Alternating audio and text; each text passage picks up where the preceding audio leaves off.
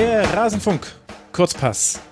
Bevor es in der Champions League weitergeht, wollen wir über den Frauen-Bundesligaspieltag reden, den 15. Da ist so einiges passiert an beiden Enden der Tabelle. Wir arbeiten es auf hier im Rasenfunk Kurzpass. Hallo und herzlich willkommen, liebe Hörerinnen und Hörer hier in Rasenfunk Kurzpass Nummer 251. Wir wollen uns auseinandersetzen mit dem 15. Spieltag der Frauen-Bundesliga und ich freue mich sehr, dass ihr eingeschaltet habt. Mein Name ist Max Jakob Ost, ich bin der Ed Genetzer auf mastodon.social. Den ganzen Fußballkram gibt's äh, über langfristig nur noch dort, kurzfristig ein bisschen was auch noch auf Twitter. Schön, dass ihr hier seid und schön, dass ich hier eine vertraute Runde begrüßen darf. Sie haben das so toll gemacht am siebten Spieltag, dass ich Sie so nochmal einladen musste. Nein, um ehrlich zu sein, ich hatte es einfach nicht im Blick. Ich freue mich, dass hier Helene Altgeld ist von 90min.de, Herr Football Hub, die HS Altgeld auf Twitter. Hallo Helene. Hallo. Und schön, dass ich den perfekten Counterpart habe, wie schon damals äh, zu hören in der Folge zum siebten Spieltag. Martin Spiller ist hier der Mann mit der Samtstimme von Magenta Sport. Ihr kennt ihn auch aus dem FFBL, der Talk von Magenta Sport, auch als Podcast erhältlich. Er ist der Ed Piller-Martin auf Instagram. Hallo Martin. Richtig, Instagram, das habe ich jetzt auch. Grüß dich. ja, ja, ja, mir entkommst du nicht. Das habe ich natürlich gesehen und hier gleich schon geupdatet. Schön, dass ihr zwei hier seid und wir werden später noch hier im Rasenfunk hören. Nina Lürsen von Werder Bremen, die ist der dieswöchige Interviewgast. Das Interview ist schon geführt. Das hört ihr dann nach unserer Analyse zu diesem Spieltag. Möchte ich euch auch sehr ans Ohr legen. Bevor wir loslegen, ansonsten noch zwei, drei kleine Hinweise. Es ist natürlich auch eine Schlusskonferenz erschienen erschienen zum 25. Spieltag der ersten Männerbundesliga. Dies findet ihr unter rasen.de slash Schlusskonferenz. Es ist letzte Woche ein Kurzpass erschienen zum europäischen Männerfußball in den äh, Top-Ligen, also Serie A, La Liga, Premier League und Ligue 1, habe ich noch vergessen. Und es wird in dieser Woche am Donnerstag noch ein Kurzpass erscheinen zur zweiten Männerbundesliga. Also sehr viel mal wieder los im Rasenfunk. Und nach wie vor sind wir Werbe, Paywall und Sponsoren frei. Wir finanzieren uns ausschließlich über eure freiwillige Unterstützung, liebe Hörerinnen und Hörer. Davon finanzieren wir auch unsere Gästehonorare. Der Plan ist, dass die auch mal wachsen in Zukunft. Und unser Plan ist, dass wir Annika Becker zur Frauen-WM nach Australien schicken. Auch dafür benötigen wir eure Unterstützung auf rasen.de slash supportersclub erfahrt ihr, wie ihr das tun könnt und wie ihr uns unterstützen könnt. Jetzt aber hinein in diesen Spieltag. Wir gehen die Tabelle von unten nach oben durch. Damit ist klar, wir beginnen mit Turbine Potsdam und der Spielplan hat es so vorgesehen, dass wir damit aber auch über die Spitze der Tabelle sprechen, denn der Gegner war der VfL Wolfsburg. Vor über 2600 ZuschauerInnen gewinnt der VfL nach Toren von Rauch, Latwein, Pajor, Jansen und natürlich Alexandra Popp mit 5 zu 0. Martin, das war eine sehr eindeutige Geschichte, hilft natürlich auch Wolfsburg auf mit Blick auf das äh, Champions League-Spiel bei PSG. Das war ein souveräner Auftritt.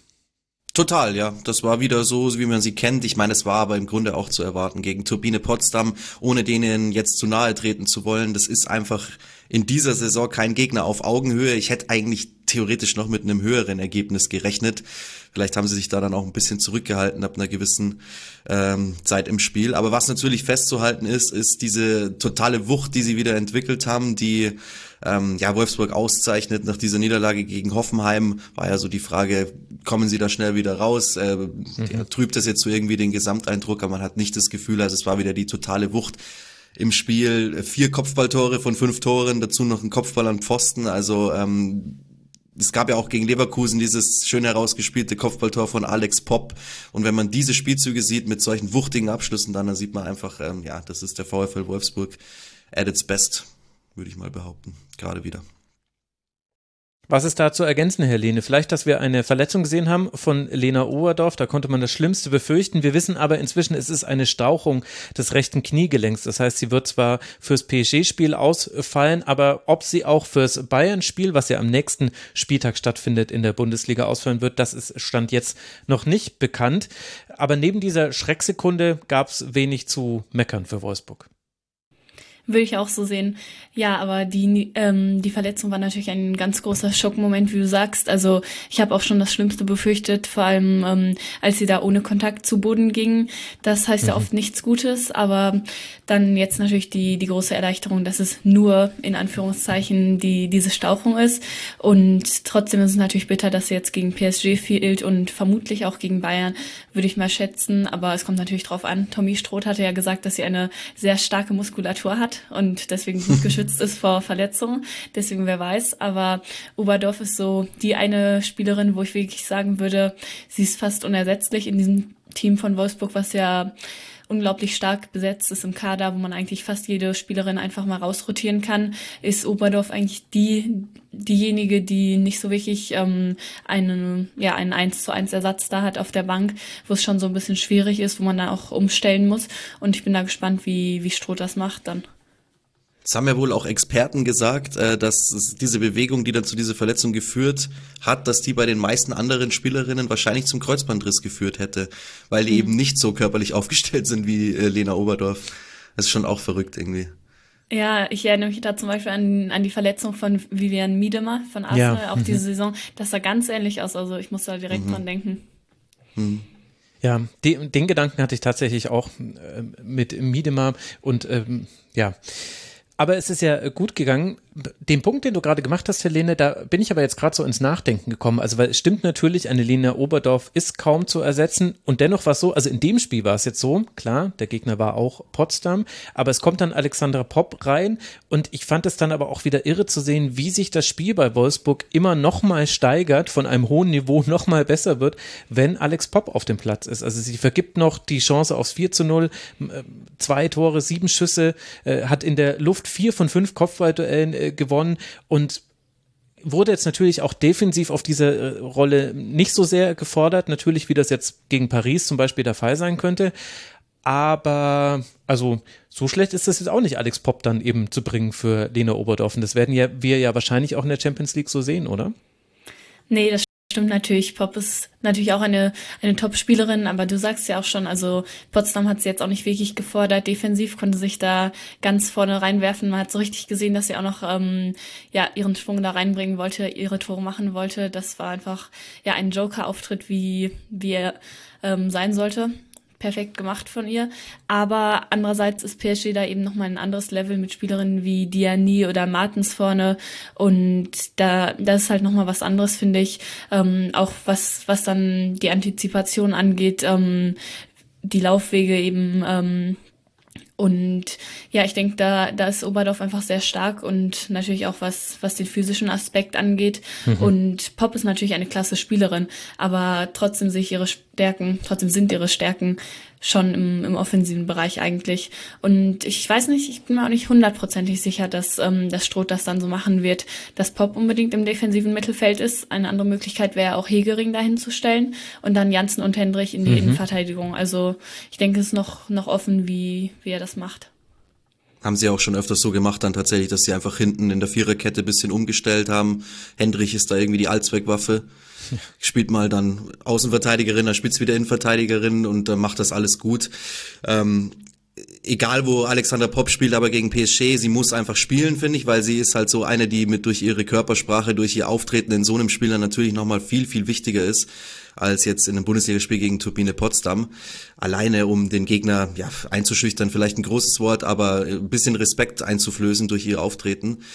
Was mich aber halt wieder total geflasht hat, einfach äh, gegen Potsdam, ist die Anfangsformation ist eine ist mit absoluten Weltklasse-Spielerinnen besetzt, alles Nationalspielerinnen, da gibt's gar nichts und dann bringen sie von der Bank einfach Pop, Pajor und Brandt.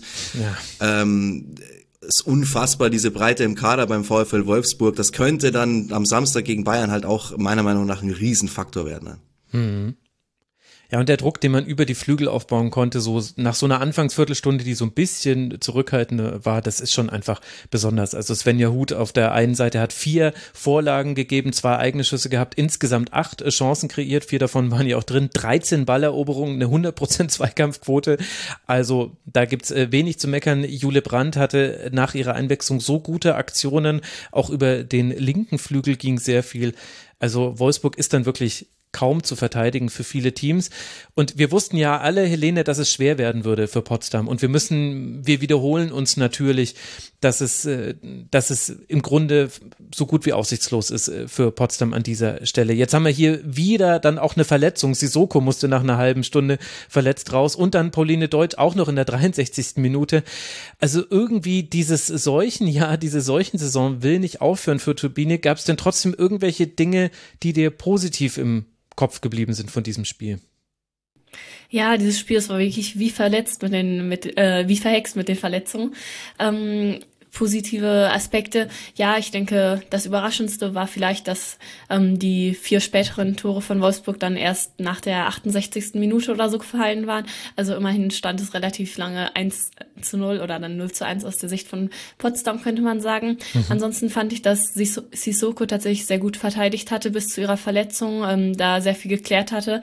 Aber ich weiß nicht, ob das jetzt wirklich ein Trost ist dann für Turbine Potsdam, wenn sie sich jetzt eben verletzt hat und dann auch nicht mehr mehr helfen kann in diesem fast schon aussichtslosen Abstiegskampf. Das ist halt aber das große Problem auch, dass die Soko und dann halt noch äh, Sophie Weidauer meiner Meinung nach eigentlich die einzigen, die wirklich Bundesliga-Niveau haben im Moment bei Turbine Potsdam und dann wird's halt schwierig. Klar, mich hat's auch überrascht, dass es so lange nur 0 zu 1 stand, aber am Ende dann ja dann auch wieder ein klares Ding. Ähm, wenn man gesehen hat, da kommen halt kaum Pässe an. Ich meine, klar, natürlich, wenn du äh, Wolfsburg gegen dich hast, die pressen dich dann irgendwie zu Tode und du kommst da gar nicht zum Spielen, aber kaum mal drei Pässe aneinandergereiht bekommen in dem Spiel, mhm. dann wird's halt schwierig. Ja, Passquote 52 Prozent. Ich meine, es gab diese eine Phase noch beim Stand von 0 zu 1, Ende der ersten Hälfte. Da hatte Jessica Di Filippo und äh, die hatten da einzelne Abschlüsse aber es war wenig und es war auch zu wenig und es ist aber jetzt auch nicht überraschend. Ich glaube, was noch so mit dazu kommt zu den Verletzungen, ist, dass du in so einem Spiel nicht drei Gegentore nach Ecken kassieren bist. So gut das auch ausgeführt war und so schwierig es auch ist, da äh, Spielerinnen des VfL zu verteidigen, ist das dennoch ja, glaube ich, eine weitere bittere Pille, die Turbine-Fans schlucken mussten an diesem Wochenende. Und ja, man bleibt bei einem Punkt, man bleibt bei Zwölf Punkten Rückstand sind es jetzt auf äh, das rettende Ufer. Der nächste Gegner ist zu Hause der erste FC Köln. Für Potsdam, für Wolfsburg geht's jetzt weiter, die natürlich an der Tabellenspitze bleiben. Mit 42 Punkten und zwei Punkten Vorsprung auf den FC Bayern geht es jetzt eben nach Paris. Dann das Auswärtsspiel beim FC Bayern. Samstagnachmittag wird übertragen werden. Das äh, könnt ihr euch äh, gerne ansehen. Ich habe gehört, dass ein höchst talentierter Kommentator von Magenta Sport dessen Name sich auf Benjamin Stiller reimt, das übertragen wird. Und vielleicht Hör doch auf, du. Na Moment mal, das mit dem Reimen stimmt ja. das stimmt zumindest, ja, hast recht. ja, die Rampe habe ich dir jetzt bauen müssen. Also, ja. äh, Martin wird das Ganze kommentieren am Wochenende. Ich denke, Martin, da können wir uns äh, wirklich drauf freuen. Ich meine, das ist ja in jeder Saison sind das äh, sehr wichtige Spiele, aber jetzt auch in diesem Sandwich zwischen den PSG-Spielen und für Bayern ja, über die wir gleich auch sprechen werden, im Sandwich zwischen den Arsenal-Spielen, das ist schon eine besondere Konstellation, oder? Ja, total. Also mehr geht ja nicht. Jetzt haben wir zwei Punkte zwischen den beiden Mannschaften. Bayern kann vorbei mit einem Sieg. Bayern ist mega gut drauf, hat nur zu Null gewonnen die letzten Spiele, macht das wirklich total souverän und sie haben auch nicht mehr diese Aussetzer drin, wie jetzt zum Beispiel äh, auch in der letzten Saison des Öfteren. Sie, spiel, sie ziehen ihr Ding einfach durch und äh, ja, also mehr geht dann einfach nicht. Der Campus war innerhalb von einer halben Stunde ausverkauft. Das wird eine super Stimmung sein dort und ja, ich freue mich riesig. Wobei das ja auch so ein bisschen so eine Diskussion war mit dem Campus. Also super toll, mhm. dass er so schnell ausverkauft war, aber es ist eben so, dass mehr als diese 2500 Leute sind es, glaube ich, ähm, Interesse gehabt hätten an dem Spiel und ähm, dass die Männer des FC Bayern da auch kein Spiel gehabt hätten am Wochenende. Also kann man natürlich dann auch nochmal mhm. drüber reden. Kann man natürlich drüber reden. Es ist aber schon auch so, dass ja die Möglichkeit besteht, dass sie jetzt innerhalb kürzester Zeit drei Heimspiele gegen den VfL Wolfsburg haben. Und sollte es ja nochmal zu einem kommen, dann bin ich mir sicher, dass sie dann dafür in die Allianz Arena gehen würden. Ähm, ist halt zu einem Zeitpunkt entschieden worden, wo das noch alles noch gar nicht so klar war. Also, um das vielleicht ein bisschen zu relativieren, aber ja, im Grunde kenne ich die Hintergründe auch nicht genau und habe mir natürlich auch zuerst gedacht, hätte man vielleicht auch machen können, ja. Mhm. Vor allem, weil es ja gleichzeitig das ungünstige Bild gibt, dass der Campus ausverkauft ist, aber es trotzdem noch offene Ränge gibt äh, im Stehplatzbereich, ja. weil eben einfach die Zulassung Furchtbar. nicht das da ist, ist für mehr Spieler. Das ist also wirklich das, ein ganz schlimmes Bild, ja. Das, das äh, ist einfach sehr irritierend. Man munkelt hier in München, dass es nicht möglich sein sollte, aktuell zumindest äh, zwei Spiele in der Arena innerhalb einer Woche auszutragen. Warum genau? Vielleicht kann ich das morgen herausfinden. Ich bin vor Ort beim Spiel gegen Arsenal und werde auch diese Frage mal versuchen zu eruieren. Vielleicht, äh, ja, hey Max, herausfinden. Ja. Dann treffen wir uns morgen. Ich bin nämlich auch Ach, da. stark. Sehr gut. Ja, das ja. ist doch schön, da freue ich mich. Ich mich auch. Und dann lass doch jetzt auch über Bayern sprechen, denn wenn wir die Tabelle von unten nach oben durchgehen, dann kommt jetzt sowieso als nächstes der erste FC Köln. Der liegt nämlich auf dem vorletzten Tabellenplatz mit elf Punkten und die mussten spielen gegen, ja genau, jeden FC Bayern. Und auch hier haben wir ein 5 zu 0 vor übrigens fast 2400 ZuschauerInnen. Sidney Lohmann in der 11. Minute, Clara Bühl in der 23. Minute, Lina Magul in der 28. Minute, Clara Bühl in der 37. Minute und Maximiliane Rall in der 45. Minute stellen ein Halbzeitergebnis auf, das dann auch das Endergebnis ist. Der FC Bayern konnte dann schon relativ früh, Helene, so ein bisschen auch an dieses Arsenal Heimspiel denken, das natürlich auch nochmal eine ganz eigene Rolle spielt. Warum hatte denn der FC keine Chance letztlich gegen Bayern? Ja, apropos Arsenal, ähm, der Trainer war ja auch vor Ort, Jonas Stimmt, Eidewall. Genau, ja, richtig. Bin sehr gespannt, was er sich da notiert hat. Er wird sich sicherlich nicht notiert haben, dass es eine einfache Aufgabe wird gegen Bayern unter der Woche, denn es war ein sehr starker Auftritt, fand ich, von, ähm, ja, von München. Sie einmal, ähm, wenn sie da einmal ins Rollen gekommen sind nach dem 1 zu 0, haben sie wirklich ihr Ding super durchgezogen und äh, wenn Köln ihnen auch nur eine Sekunde gegeben hat oder einen Meter, dann war gefühlt schon wieder ein Ball drin. Also das ist wirklich so diese Lektion vom Spiel, finde ich, für mich, ähm, dass man Bayern wirklich da früh angreifen muss, sonst wird's direkt bestraft. Da denke ich zum Beispiel an das 3 zu 0, war, wo ähm, Magul ähm, auch ähm, auch abgezogen hat und da da eben nicht angegriffen wurde oder ähm, auch die einfachen Fehler natürlich von Köln, die dazukommen. Mhm. Ja, aber es ist auch einfach super schwierig zu verteidigen gegen diese Bayern, die sich da so ein bisschen in den Rausch gespielt haben und natürlich fällt die Führung zur Pause vielleicht ein bisschen hoch aus, aber ich denke, es war schon ein klarer Klassenunterschied da. Ja, teilweise hat's mich auch wirklich ein bisschen schockiert, wie Köln defensiv agiert hat. Also totale Überforderung in vielen Situationen einfach und äh, man hatte so das Gefühl, sie wussten gar nicht so richtig, was sie was sie machen sollen. Also kein Konzept dahinter, keine Zuordnung, viel zu große Abstände. Klar hat's Bayern gut gemacht, trotzdem, das ist dann einfach zu wenig und ich ich verstehe auch nicht, wie das bei Köln auf einmal so so sich entwickelt hat, weil eigentlich haben sie eine erfahrene Mannschaft und eine positive Entwicklung war ja auch ganz klar zu erkennen eigentlich, auch im Laufe der letzten Saison und jetzt in dieser. Und jetzt gerade im Moment reißen sie sich so ein bisschen alles ein, was sie sich da aufgebaut haben. Und dass sie so hinten, so weit hinten drin stehen in der Tabelle, zu diesem Zeitpunkt, hätte ich nicht mit gerechnet. Aber jetzt so nach dem Auftritt auch wieder am Wochenende, ja, ich weiß nicht, also. Ja, also ganz kleine Negativspirale, ne? Aber Total, ja. das, das ist krass. Also Köln war ja noch eher als Champions League Anwärter ja, ähm, gehandelt worden, was natürlich auch ein bisschen überzogen genau. war, vermutlich. Aber gut, ähm, in der Rückschau ist es immer einfach zu sagen, äh, als jetzt eben als ein Abstiegskandidat. Ähm, ja, also mit der Qualität, die die eigentlich haben, individuell kann das nicht sein, dass sie auf diesem elften Platz stehen. Da muss man natürlich viele Fragen stellen über, ähm, ja, über die Organisation von diesem Team und natürlich auch ähm, die Frage, warum diese individuellen Fehler immer wieder kommen. Darüber haben wir auch mhm. schon gesprochen in der Hinrunde, dass Köln eigentlich so ein, so ein gutes Team sein könnte. Und dann kommen so oft diese, diese unforced errors, wie man so ein bisschen sagen würde beim Tennis, also diese Bälle, die sie so einfach herschenken und die man sich eigentlich fast gar nicht erklären kann. Und das ist wirklich so ein bisschen ein Rätsel beim, beim FC diese Saison. Ja, und vor allem, weil es ja an beiden Enden des Feldes ist. Also äh, gegen den FC Bayern wäre es auch so schwer geworden, das ist ja klar. Aber eben diese Aussätze, diese individuellen Fehler, zum Beispiel von Degen zweimal, das ist einfach zu viel. Und äh, dann hast du auf der anderen Seite natürlich auch eine Sidney Lohmann, die das dann perfekt macht. Also erst trifft sie ja noch äh, den Pfosten mit ihrer ersten Chance, dann macht sie es im zweiten Versuch rein und dann hätte sie fast noch per Skorpionsschuss irgendwie noch das nächste Tor gemacht. Also dann war die richtig on fire. Und klar, dann wird's schwierig. Aber das ist die eine Seite des Feldes. Also immer wieder individuelle Fehler und ich finde aber auch strukturell Probleme. Also klar haben die Bayern eine sehr gute Strafraumbesetzung gehabt. Also es gab eben sehr häufig Angriffe, gerade in der ersten Hälfte ging eben viel über die Seite von Rall und von Lohmann und dann eben hereingaben, flach oder hoch in den Strafraum, manchmal auch an die Grundlinie nochmal zurücklegen. Und es ist natürlich schwierig, da jede Bayern-Spielerin aus dem Spiel zu nehmen, denn die rücken da einfach gnadenlos nach. Aber dennoch war es manchmal auch ein bisschen einfach. Ich meine, du hast ja das Magu-Tor auch schon angesprochen, Helene und das andere ist ja die andere Seite des Feldes. Also ich habe jetzt gerade nochmal nachgeguckt.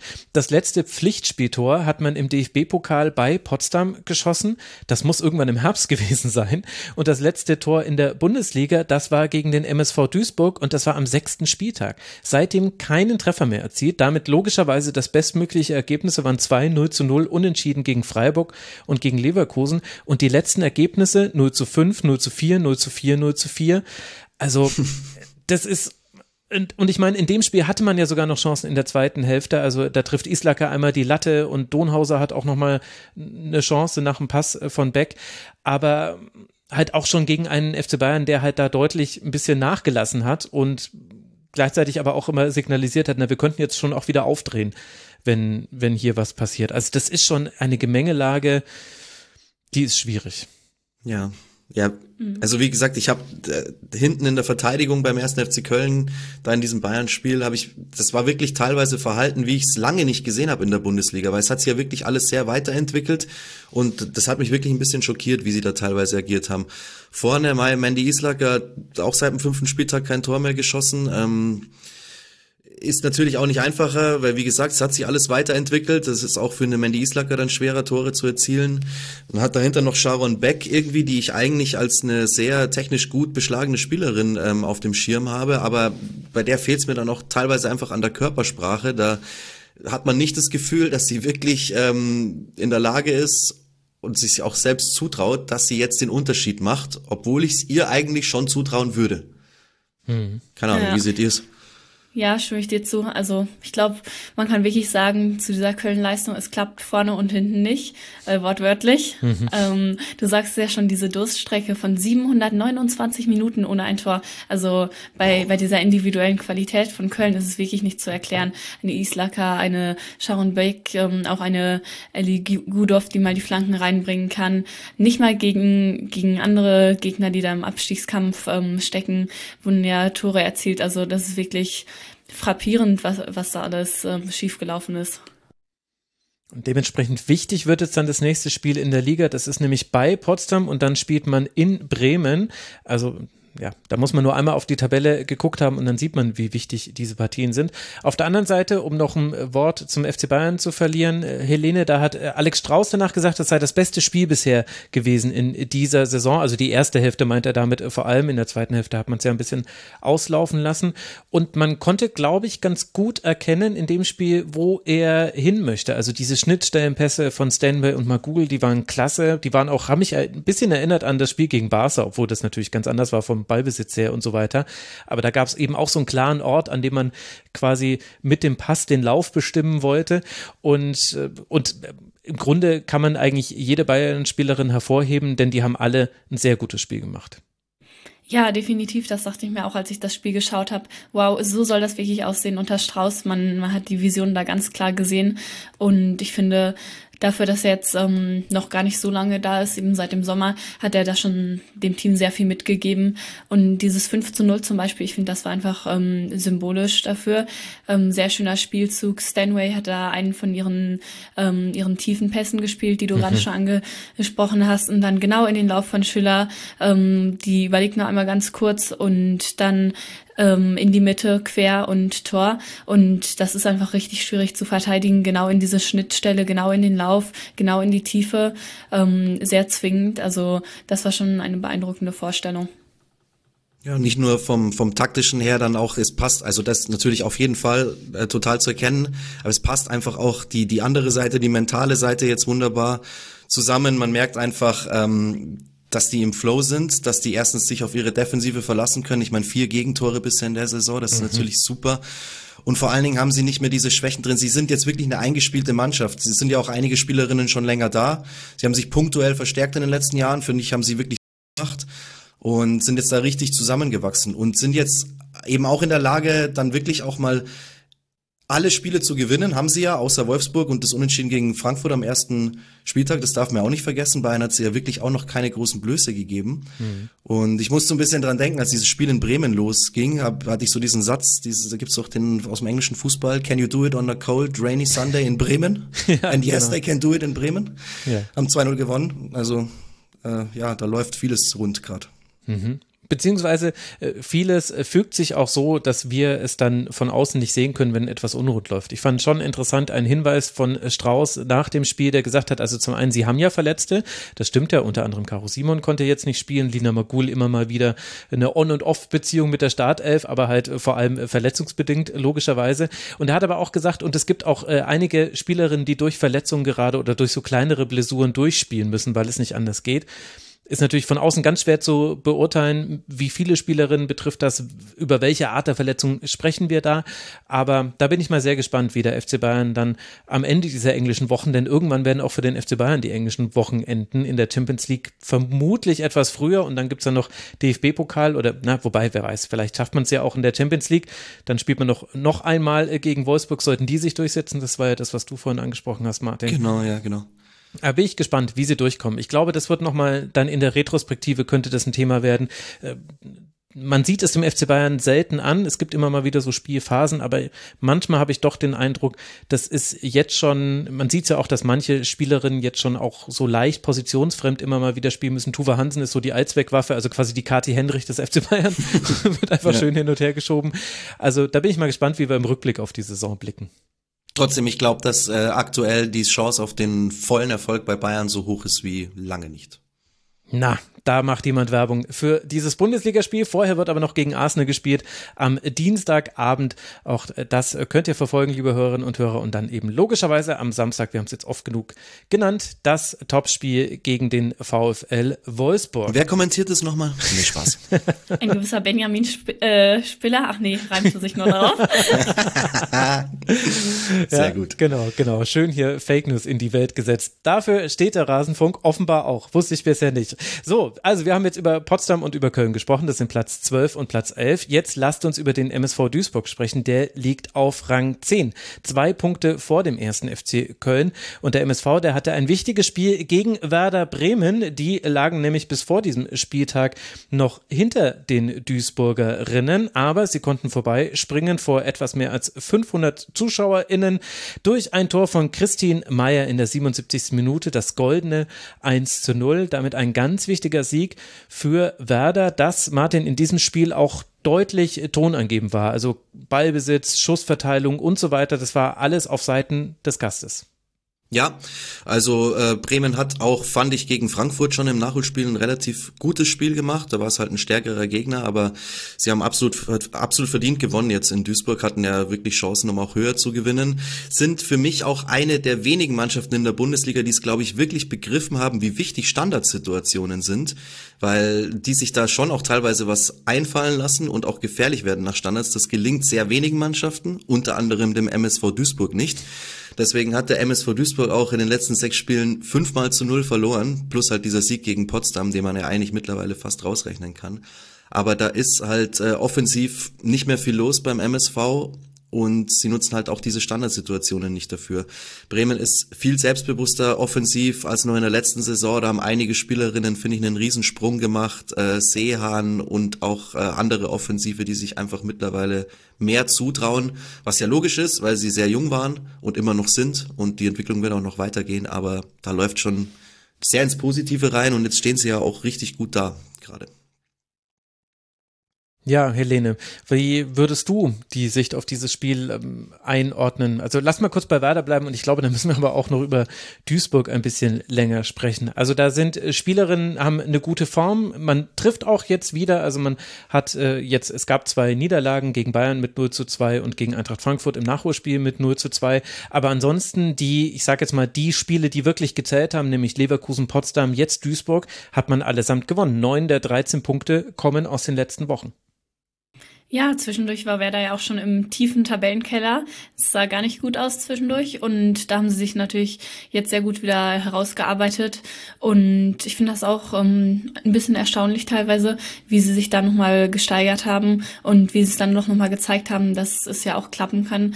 Ähm, offensiv, wobei ich auch beim Spiel gegen Duisburg zwischendurch ein bisschen Zweifel hatte, ähm, als es da immer noch 0 zu 0 stand zur Halbzeit und dann stand es danach immer noch 0 zu 0 und da hatten sie eben schon diese Chancen gehabt, zum Beispiel Beispiel von Sanders, ähm, die da diese ganz tolle Aktion hatte kurz vor der Halbzeitpause, aber wo Mamutovic dann ähm, sehr gut pariert hatte und mhm. ähm, dann auch nochmal ein Kopfball in, äh, in Superposition aus kurzer Distanz daneben. Da dachte ich mir, ai, ai, ai, wird jetzt etwa dieser Chancenwucher Bremen eigentlich um, um die Früchte des Erfolgs bringen?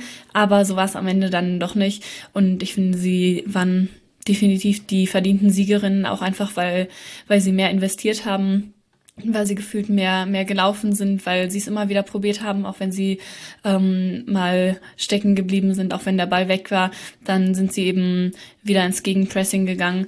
Und das, das hat mir bei Duisburg einfach so ein bisschen gefehlt, muss ich sagen. Kein einziger Schuss aufs Tor vom MSV, dagegen fünf Torschüsse und 16 Schüsse insgesamt für Werder. 16 zu 3 war am Ende die Schussbilanz. Das zeigt sehr deutlich, in welche Richtung es ging. Lina Hauseke hat da ein richtig gutes Spiel gemacht, fand ich. Und man hatte auch kein Problem mit dem Aufbau des Spiels. Duisburg hat umgestellt, wollte mit drei Spielerinnen anlaufen. Das hat vorhin Nico Schneck noch erklärt im Interview, dass man eben festgestellt habe, man täte sich da ein bisschen leichter im Eins gegen Eins anzulaufen. Jetzt ist die Frage, Martin, im Nachhinein hatte das ja keinerlei Effekt. Also Werder hat keinen einzigen wirklichen Ballverlust gehabt im Aufbauspiel, mhm. konnte ganz bequem auf die Flügel spielen und sobald es dann, also Starnert hatte ein bisschen ein Problem auf ihrem Flügel auf rechts, aber über, über Nina Lürsen ging dann sehr viel und ja, im Grunde hat sich ja Werder dann trotzdem seine Chancen herausspielen können. Was fangen wir mit dieser Duisburger Leistung an, die ja drei Schüsse, kein einziger aufs Tor, das ist ja schon 51 Prozent Passquote. Also gut, alle Statistiken sind fürchterlich. Ist jetzt eigentlich egal, was ich sage. Das war mhm. einfach sehr wenig. Würdest du das Duisburg zum Vorwurf machen in so einem Spiel?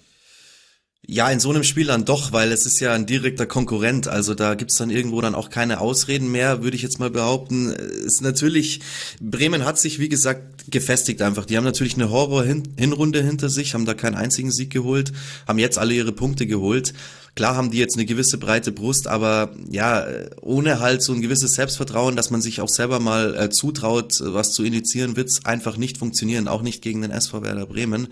Ähm, die einzige, die man hervorheben kann eigentlich im Team, ist die Torhüterin. Das ist dann halt auch schon irgendwo symptomatisch, wenn man sagt, das ist äh, fast jedes Mal die beste Spielerin auf dem Platz und äh, ist ja eigentlich auch gar nicht auszudenken, wo Duisburg stehen würde, hätten sie Mamutovic nicht da hinten drin stehen.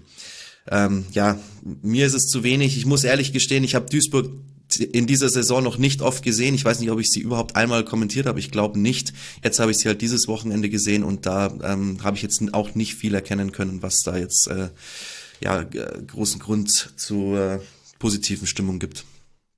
Ja, das auf jeden Fall. Und ich finde, man kann von so einem Duisburg natürlich nicht erwarten, dass sie 100 Prozent aller Dribblings gewinnen oder irgendwelche tollen technischen Tricks machen. Aber da hapert es auch einfach an diesen Basics. Und die Frage ist dann, was wollen sie eigentlich machen? Wie wollen sie eigentlich gefährlich werden? Weil bisher in der Saison wollten sie oft durch lange Bälle gefährlich werden. Gut, das ist ein Konzept, das kann funktionieren, hat auch ein paar Mal funktioniert. Aber wenn dann eben nur neun Prozent dieser langen Bälle ankommen, dann ist wirklich irgendwas schiefgelaufen und dann kann man eben so ein Spiel auch nicht gewinnen. Hm. wenn man vielleicht noch ein bisschen über den Tellerrand hinausblickt, was das äh, Sportliche an sich tatsächlich nur angeht, gefühlt ist in Duisburg der Hype, der so gefühlt in allen anderen Stadien vorhanden ist, nicht angekommen. Also vielleicht spielt es schon auch nochmal so eine Rolle, wenn du so ein wichtiges Heimspiel hast und dann einfach nur 500 Leute da sind. Bremen hat bei den wichtigen Spielen jetzt zu Hause regelmäßig über 2000 gehabt, in Frankfurt waren wieder über 2000, in Köln kommen viele Leute. Ähm, also es scheint überall sich zu entwickeln, nur beim MSV Duisburg nicht. Die haben immer nur dreistellige Zuschauerzahlen, außer im Derby gegen Essen, da waren es 1005. Also immerhin, da haben sie es geknackt. Aber ja, spielt vielleicht dann schon noch auch ein bisschen so eine Rolle, wenn du in so einem riesen Stadion spielst. Es ist niemand da und du musst dich irgendwie da in diesen Wettkampfmodus bringen. Also könnte ich mir vorstellen, dass das auch noch äh, eine Rolle spielt. Hm. Ja, und wenn wir schon bei diesen Faktoren sind, die von außen nicht ganz so leicht zu beurteilen sind, dann muss man auch noch dazu sagen, ich weiß natürlich nicht, ob das eine Rolle gespielt hat, aber wenige Stunden nach Abpfiff hat der MSV Duisburg bekannt gegeben, dass Charlotte Weller, eine 16-jährige Spielerin aus der U17, verstorben ist ich weiß jetzt natürlich nicht, ob das irgendeine Rolle gespielt hat, aber ich habe mich so sehr gewundert über Duisburg in diesem Spiel, eben weil so wenig da war und weiß, so war wie jetzt schon häufiger in Duisburger Spielen. Als es dann 0 zu 1 stand, dann war auf einmal Intensität da. Dann gab es auch kleinere Chancen. Also es gab auch einmal die Möglichkeit für Freutel, wenn sie da nicht geschossen hätte, sondern geflankt. Am zweiten Posten waren zwei Spielerinnen frei. Also vielleicht hätte man da sogar noch einen Punkt holen können. Also irgendwann gab es diese Intensität, aber vielleicht, man weiß es natürlich nicht, aber vielleicht hat auch das irgendwie eine Rolle gespielt und relativiert ja auch alles, was wir jetzt gerade gesagt haben. Who cares about Abstiegskampf in der Bundesliga, wenn man das mit so einer Nachricht vergleicht. Deswegen wollte ich es hier eben noch ansprechen. Natürlich ist aber auch völlig klar, dass wir alle jetzt gar nicht beurteilen können, welche Rolle das auch sportlich gespielt haben könnte. Ja, tragisch auf jeden Fall. Habe ich noch nicht mitbekommen. Ja, also äh, wirklich äh, tragisch. Näheres ist nicht bekannt, geht uns wahrscheinlich auch alle gar nichts an, den Mittrauernden unser Beileid. Für Duisburg geht's jetzt dann weiter. Man ist punktgleich mit Meppen und Werder auf Rang 10. Die Tordifferenz entscheidet darüber. Die ist allerdings auch deutlich schlechter als bei den anderen genannten Teams. Es geht jetzt dann weiter im Heimspiel gegen Eintracht Frankfurt. Für Werder Bremen, die damit eben diesen wichtigen Sprung machen, geht's jetzt dann ins wichtige Spiel gegen den ersten FC Köln. Ein Heimspiel. Werder, wie eben angesprochen, 13 Punkte, aber die deutlich bessere Tordifferenz als Duisburg, minus 11 und Duisburg hat minus 25. Also da sieht's zumindest Stand jetzt für Werder Bremen ganz gut aus.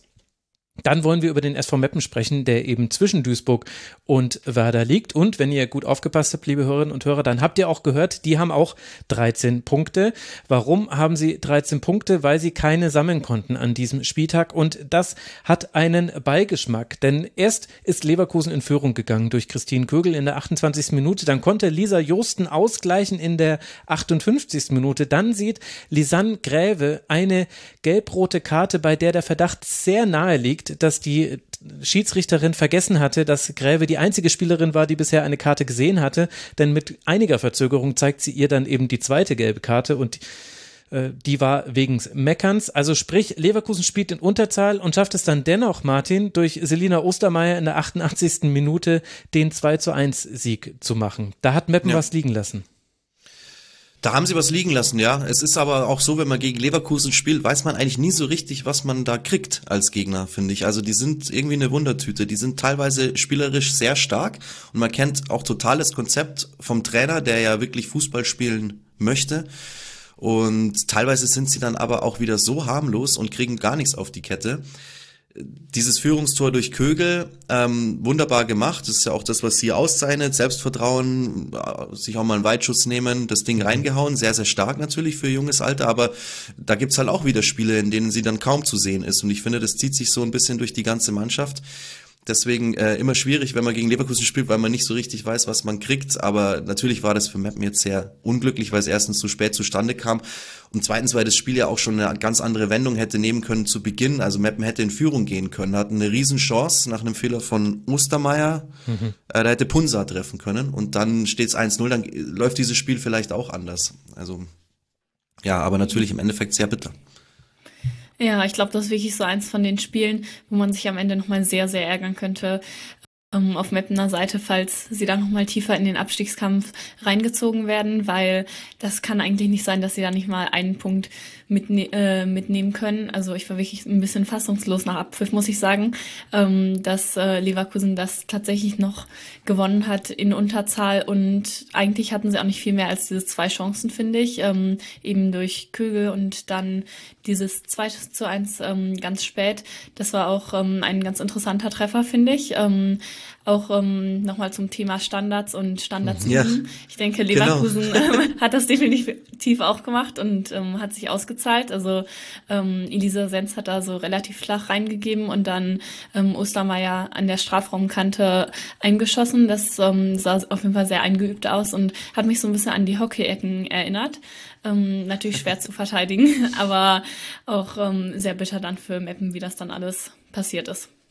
Ja, aber stimmt, das ist genau das, was ich meine. Du gewinnst dann so ein Spiel, so ein wichtiges Spiel mit einer einstudierten Eckenvariante. Also das sollte doch jedem Team zu denken geben und äh, bei jedem Team so den Effekt auslösen, vielleicht, okay, da setzen wir uns jetzt mal hin mit einem Standardtrainer und äh, studieren da auch mal ein bisschen was ein. Ist für mir vollkommen unverständlich, warum das nicht mehr Mannschaften machen. Und du hast es mhm. gut beschrieben, war echt, das ist ein cooler Vergleich mit der Hockey-Ecke, weil genauso war es so.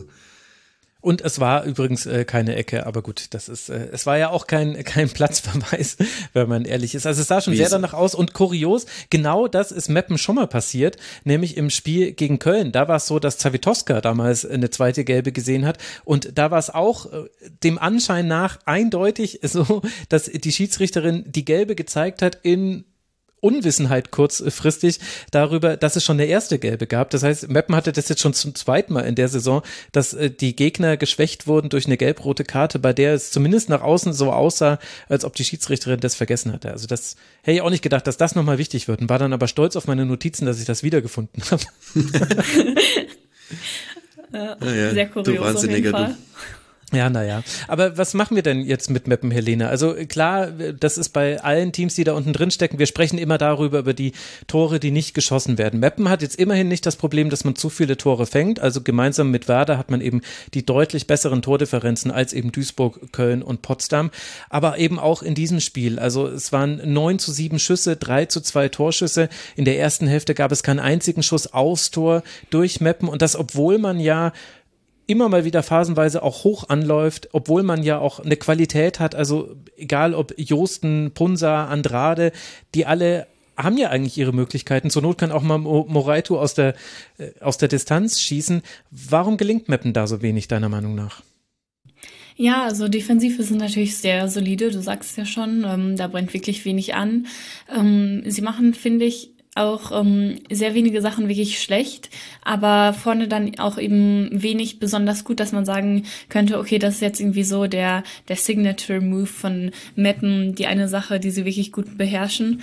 Ähm, und stattdessen wirken sie dann so ein bisschen planlos im Ballbesitz. Ähm, Gerade in dieser Phase dann nach dem Platzverweis von Gräve haben sie eigentlich wirklich gedrängt, hatten die Initiative, aber so wirklich effektiv haben sie, haben sie ihre Überzahl eben auch nicht ausgenutzt. Leverkusen hat sich sich da sehr aufs Verteidigen verlegt und Meppen ist natürlich auch angelaufen, ähm, wollte über die Flügel ähm, mit Andrade, die finde ich wieder ein bisschen besser drin war als in den, in den letzten ähm, Spielen, aber oft war es dann irgendwie doch ungenau. Ähm, dann kommt wieder ein Stolperer oder dann geht der Ball wieder ins Seiten aus. Und ja, ich finde, das hat sich so ein bisschen wie ein roter Faden durch das Offensivspiel von, von Meppen gezogen, dass es eigentlich gute Ansätze gab, ähm, dass sie zum Beispiel dann auch mal ähm, ja, ins Dribbling gegangen sind, das gewonnen haben oder ähm, haben klatschen lassen und dann äh, und haben ähm, so dann im Endeffekt wieder Raum gewonnen. Aber am Ende haben sie, haben sie dann im, im letzten Drittel oft ähm, doch nicht die, die Ideen und teilweise auch nicht das Tempo gehabt. Ähm, ich finde, dieses Tempo ist, ähm, ist was, was wir zum Beispiel bei, bei Wolfsburg gegen Leverkusen gesehen haben letzte Woche, ähm, wie wichtig das eben war und wie man auch so eine Leverkusener mhm. Defensive mal knacken kann. Ähm, eben mit so schnellen Kombinationen wirklich nur einmal kurz den Ball berühren, weiterleiten, hep, hep, hep. Und Meppen hatte das gar nicht drin, finde ich. Ja, sie hätten ja durchaus auch äh, das Potenzial mit Andrade zumindest für Tempo zu sorgen, haben sie verpasst, ja da hast du recht. Und ähm, du hast ja gemeint gerade, Helene, dass es, es fehlt so ein bisschen der Signature-Move auf jeden Fall und vielleicht fehlt auch so ein bisschen noch der ein oder die ein oder andere Signature-Playerin noch dazu, mhm. weil sie haben halt Josten, die ist natürlich schon torgefährlich, aber sonst strahlt halt da kaum wer Torgefahr aus. Also Punsa tut ihnen natürlich sehr, sehr gut, aber die braucht vielleicht auch noch ein bisschen, bis sie dann wirklich im Team drin ist.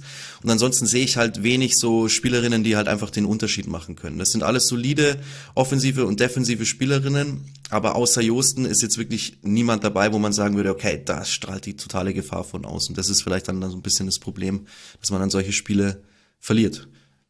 Ja, und es reduziert sich eben auf einzelne Situationen, wenn Punsa ihre Chance macht, wenn da nicht Friedrich noch sehr gut rettet, also das muss man ehrlich sagen, Friedrich hat da einiges noch äh, gerettet auf Leverkusener Seite, auch nochmal später gegen Josten, dann kann dieses Spiel anders verlaufen, aber das macht es halt unbefriedigend für alle Beteiligten, solche hätte, wäre, wenn Konstruktion zu machen, denn so war es eben nicht.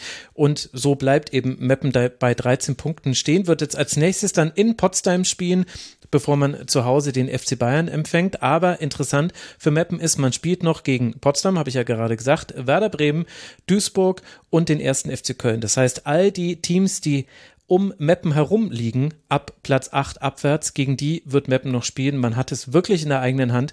Und das werden ja dann auch sicherlich andere Spiele werden als jetzt das gegen Leverkusen. Für die Leverkusenerin, jetzt habe ich gerade hier den Tab schon äh, zugemacht, äh, geht's auch weiter und gleich kann ich euch auch sagen, gegen wen Leverkusen spielen wird. Es lädt sich hier tot. Das ist ja ganz fantastisch. Ich kann es euch jetzt sagen, gegen den SC Freiburg zu Hause. Meine Güte, das hätte ich aber auch im Kopf haben können. Nun ja, so ist das eben. Was willst du denn noch alles im Kopf haben? Ja, ja, gut, ja, gut. Aber ich habe die Freiburg-Notizen ja gerade erst vor der Sendung noch alle fertig gemacht, deswegen daher hätte ich. Ah, richtig. Aber gut, so ist das. Ist ja auch schon wieder eine Dreiviertelstunde her. Also, dann äh, gehen wir mal in der Tabelle nach oben. Es stellt sich jetzt die Frage, ist wahrscheinlich eine Einschätzungsfrage, ob wir Essen noch in den Abstiegskampf mit hineinrechnen wollen. Es sind sechs Punkte Vorsprung auf den ersten FC Köln. Nach allem, was wir jetzt aber über die anderen Teams da unten drin gesprochen haben, scheint es schwer vorstellbar, dass es mehrere Teams gibt oder ja, es müssen ja mehrere sein, die tatsächlich dann diese sechs Punkte auf Essen noch aufhören. Vor allem spielen die auch noch gegeneinander.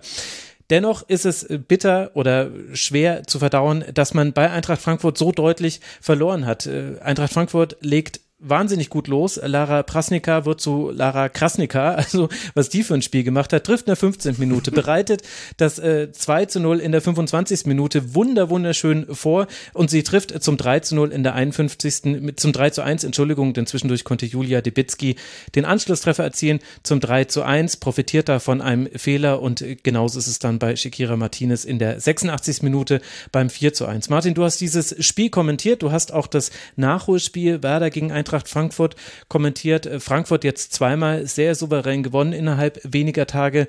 Wie haben dir die beiden Teams gefallen? Also ich fand äh, die ersten 20 Minuten gestern von Frankfurt gegen Essen das Beste, was ich seit langem gesehen habe in der Bundesliga. Das war wirklich so dermaßen druckvoll, äh, mit so einer Überzeugung, immer wieder die Bälle nach vorne, immer wieder einen in den 16er rein, einfach totaler Dauerdruck und Essen ist da überhaupt nicht mit klargekommen. Also das war wirklich super stark. Sie haben es in dem Spiel geschafft, ihre Tore zu machen. Das war ja dann auch nötig nach dem Anschlusstreffer. Gegen Bremen war der Auftritt nicht ganz so dominant im Nachholspiel, fand ich, aber auch sehr überzeugend. Trotzdem, sie haben da halt einfach ihre Chancen nicht so richtig genutzt, sonst hätten sie da durchaus auch 3-4-0 gewinnen können. Das ist ihnen halt gegen Essen gelungen. Ich habe dann äh, nach dem Spiel auch äh, Laura Freigang interviewt und habe sie gefragt, warum es denn dann nach diesem Beginn, ich hätte gedacht, die zerfieseln die heute in ihre Einzelteile mhm. und dann wurde es ja dann doch nochmal spannend und hätte ja auch theoretisch, wenn es nach dem Anschlusstreffer nicht den Fehler von Winkler gibt, äh, nochmal richtig spannend bleiben können. Hab sie gefragt, ob sie vielleicht denkt, dass sie ein bisschen überpaced haben am Anfang und sie hat schon gemeint, ja, nach 15 Minuten hat sie schon ordentlich gepumpt und sich gedacht, okay, wir dürfen jetzt nicht jeden Ball nach vorne spielen, aber sie hat äh, eher als Grund dafür ausgemacht, dass sie halt einfach ihr Spiel so nicht durchgezogen haben, dass sie ein paar leichte Fehler gemacht haben und dadurch Essen wieder eingeladen haben. Hätten sie das vermieden, wäre das eine ganz, ganz klare Nummer gestern geworden und war es ja dann am Ende des Tages aus. Also war für mich ein sehr beeindruckender Auftritt über ganz weite Strecken gestern von Eintracht Frankfurt. Hm. Ja, fand ich auch. Also dieser Power-Fußball wirklich, den sie da abgeliefert haben in den ersten 20 Minuten, sowas sieht man eigentlich selten, dass das ja, Teams da wirklich so kompromisslos ähm, drauf losstürmen. Ja. Ähm, ja, das hat mich auch wirklich beeindruckt und ähm, ich dachte mir auch, dass es bestimmt sehr kraftintensiv ist und habe mich gefragt, wie lange die das noch durchziehen. Mhm. Ähm, und ich, ähm, ich erinnere mich auch noch, ich hatte in meinem Word-Dokument geschrieben, Treffer ist nur noch eine Frage der Zeit und dann kam er, der Treffer von Prajnika oder Krasnika hast halt einfach Ahnung. Ähm, ja. Du kennst dich ja, halt aus. aus. Ja, aber das war wirklich sehr präzise auch, finde ich. Also fast jeder Ball kam da angefühlt, haben, haben die nur sehr selten vertändelt. Also da, da hat wirklich alles funktioniert, was funktionieren konnte. Und dennoch, und das gehört eben zu einem wirklich sehr sehenswerten Spiel, gab es auch eine Reaktion darauf. Und das fand ich dann wiederum beeindruckend. Also bis zum 2 zu 0 waren es 9 zu 1 Schüsse für Eintracht Frankfurt. Danach bis zur Halbzeit 0 zu 6. Essen ist äh, zurückgekommen. Essen hatte Chancen. Ramona Meyer äh, ist äh, vertikal rausgespielt worden. Kowalski hat super, also nicht nur beim 1 zu 2, sondern auch hat gefährliche Ecken getreten. Damit hatte Eintracht Frankfurt deutlich Probleme. Und letztlich war es ja dann auch einer, ein Fehler der Torhüterin Winkler, die ein, der eingeleitet hat, dass dieses Spiel unmittelbar nach dem Anschlusstreffer dann doch wieder entschieden schien. Denn gerade als Essen rangekommen war auf 1 zu 2, passiert eben dieser Fehler und das 1 zu 3 wird kassiert. Aber das, Martin, gehört ja auch zu diesem Spiel mit dazu. Essen hat da wirklich gut gegengehalten, trotz dieser krassen Anfangsphase von Eintracht. Ja, und das hat mich auch sehr beeindruckt. Ich hätte damit nicht gerechnet, weil Frankfurt so einen dominanten Eindruck gemacht hat und ähm, da hat mir dann äh, Ramona Meyer im Interview auch zugestimmt. Die ersten 20 Minuten sind sie einfach überrannt worden. Aber sie haben dann äh, ja dadurch, dass Frankfurt vielleicht ein bisschen äh, Kräfte haushalten musste dann und dann auch den einen oder anderen kleinen Fehler drin hatte, haben sie halt ihre Chance gesehen und hätten das ja auch fast genutzt. Du hast die Meier-Chance angesprochen vor der Halbzeit noch. Wenn der drin ist, dann ähm, dreht sich das da vielleicht schon.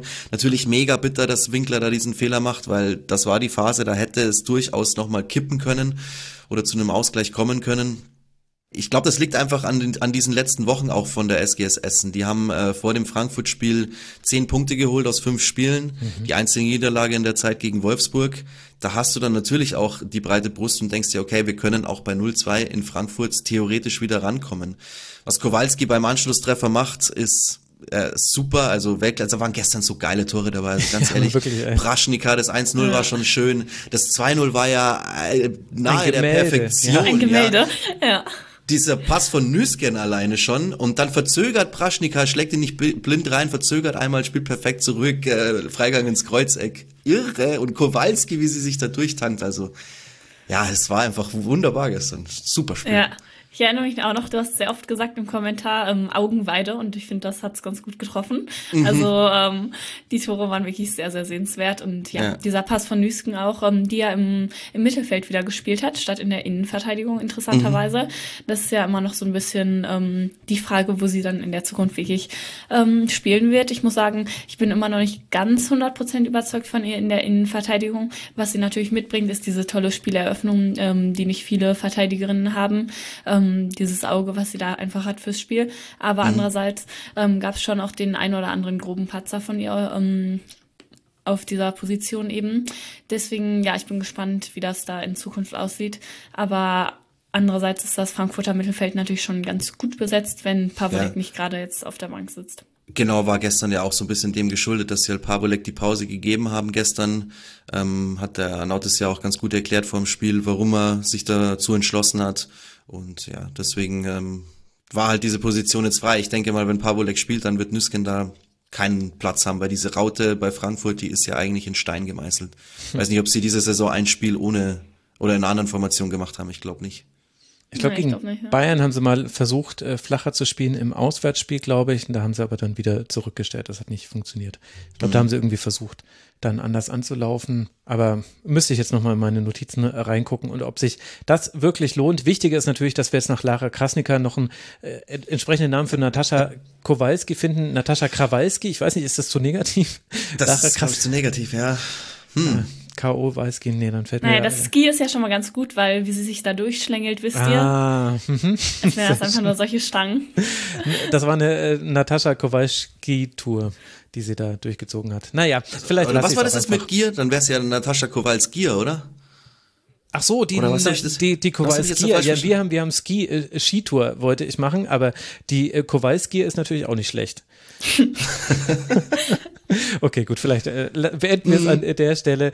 Aber okay. wir, wir halten fest, es war wirklich ein fantastisches Spiel, liebe Hörerinnen und Hörer. Da kann man auch durchaus nochmal im Nachhinein sich das Spiel angucken oder zumindest die Highlights. Die sind ja auch noch leichter zu finden im Internet. Also äh, das war wirklich ein schöner, schöner, schöner Nachmittag. Hat man dir auch angemerkt, Martin, die Begeisterung, dass die bis ja. heute gehalten hat, wundert mich nicht. Das hat Spaß gemacht. Ja, es war wirklich einfach traumhafte, traumhafte Tore.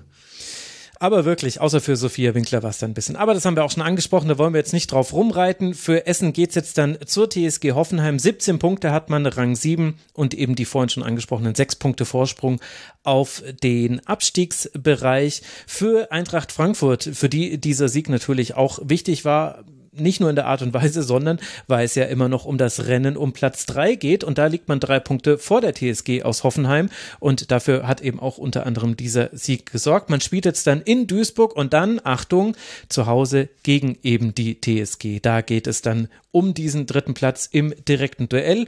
Und gleichzeitig sind wir damit auch beim letzten Spiel gelandet, über das wir noch sprechen wollen.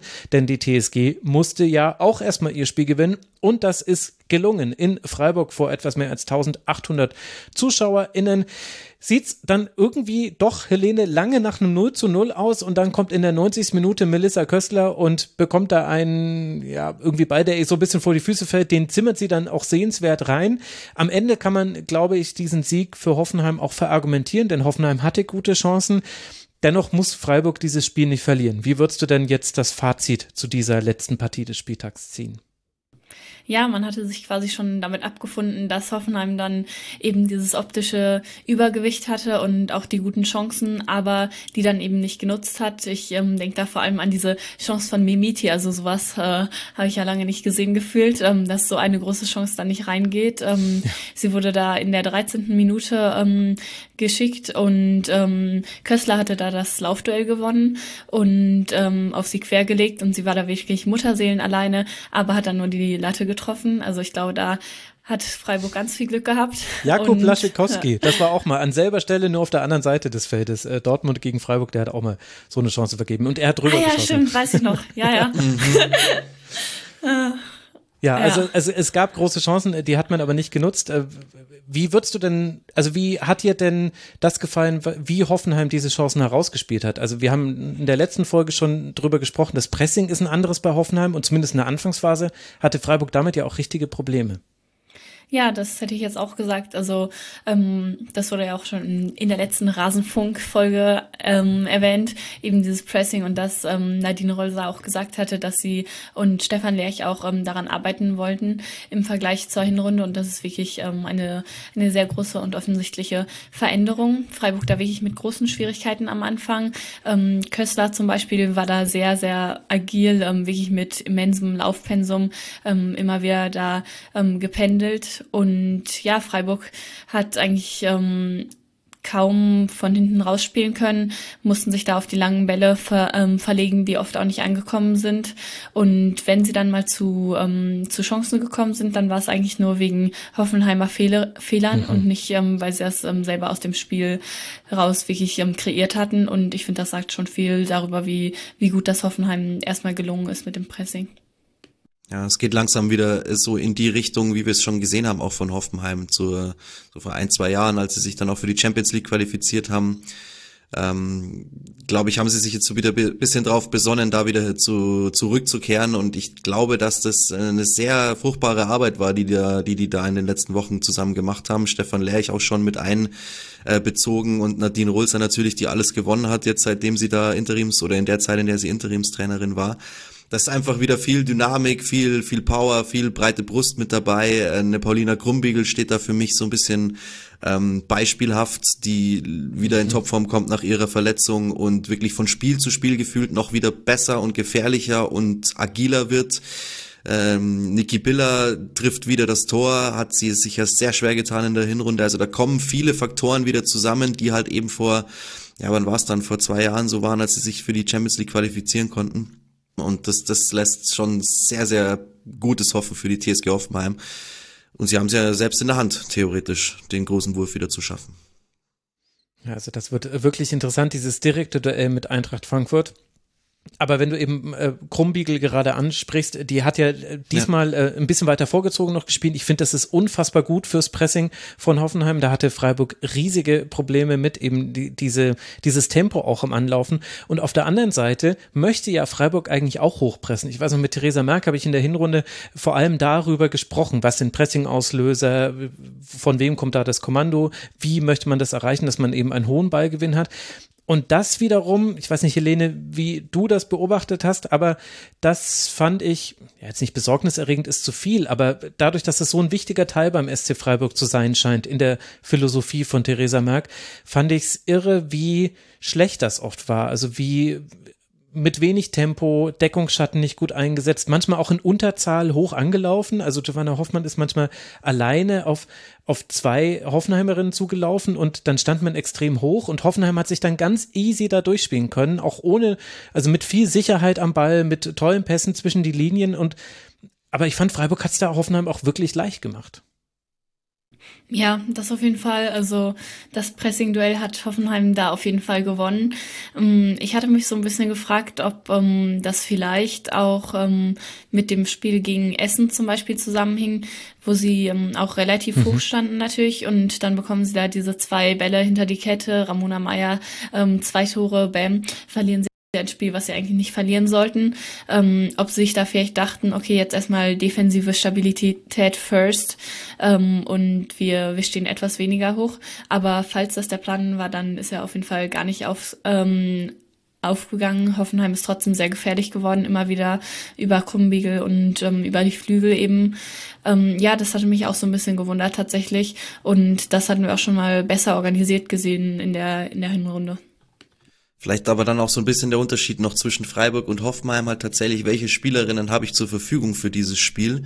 Und ich finde, so eine Paulina Krumbiegel, Köstler, Mimeti, um jetzt mal die vordere Reihe aus dem mhm. Spiel zu nehmen, wenn die da vorne draufgehen, die haben einfach, finde ich, von ihrer Körpersprache, von ihrer Präsenz her einfach ähm, viel eher die Möglichkeit, jemanden unter Druck zu setzen, als es vielleicht die ein oder andere Spielerin beim Sportclub Freiburg dann macht in der Pressing-Situation. Also ich weiß nicht, wie ihr das seht, aber ich finde schon, wenn so eine Paulina Krumbigel mit ihrer Dynamik oder so eine mhm. Melissa Kössler mit ihrer Körpergröße, Statur alleine da auf einen zukommt beim Pressen, das ist ein anderes Feeling, glaube ich, für die Abwehrreihe als als wie wenn ähm, Janina Minge, die eine super Saison spielt, aber als wie wenn sie vielleicht in so eine Pressing-Situation geht.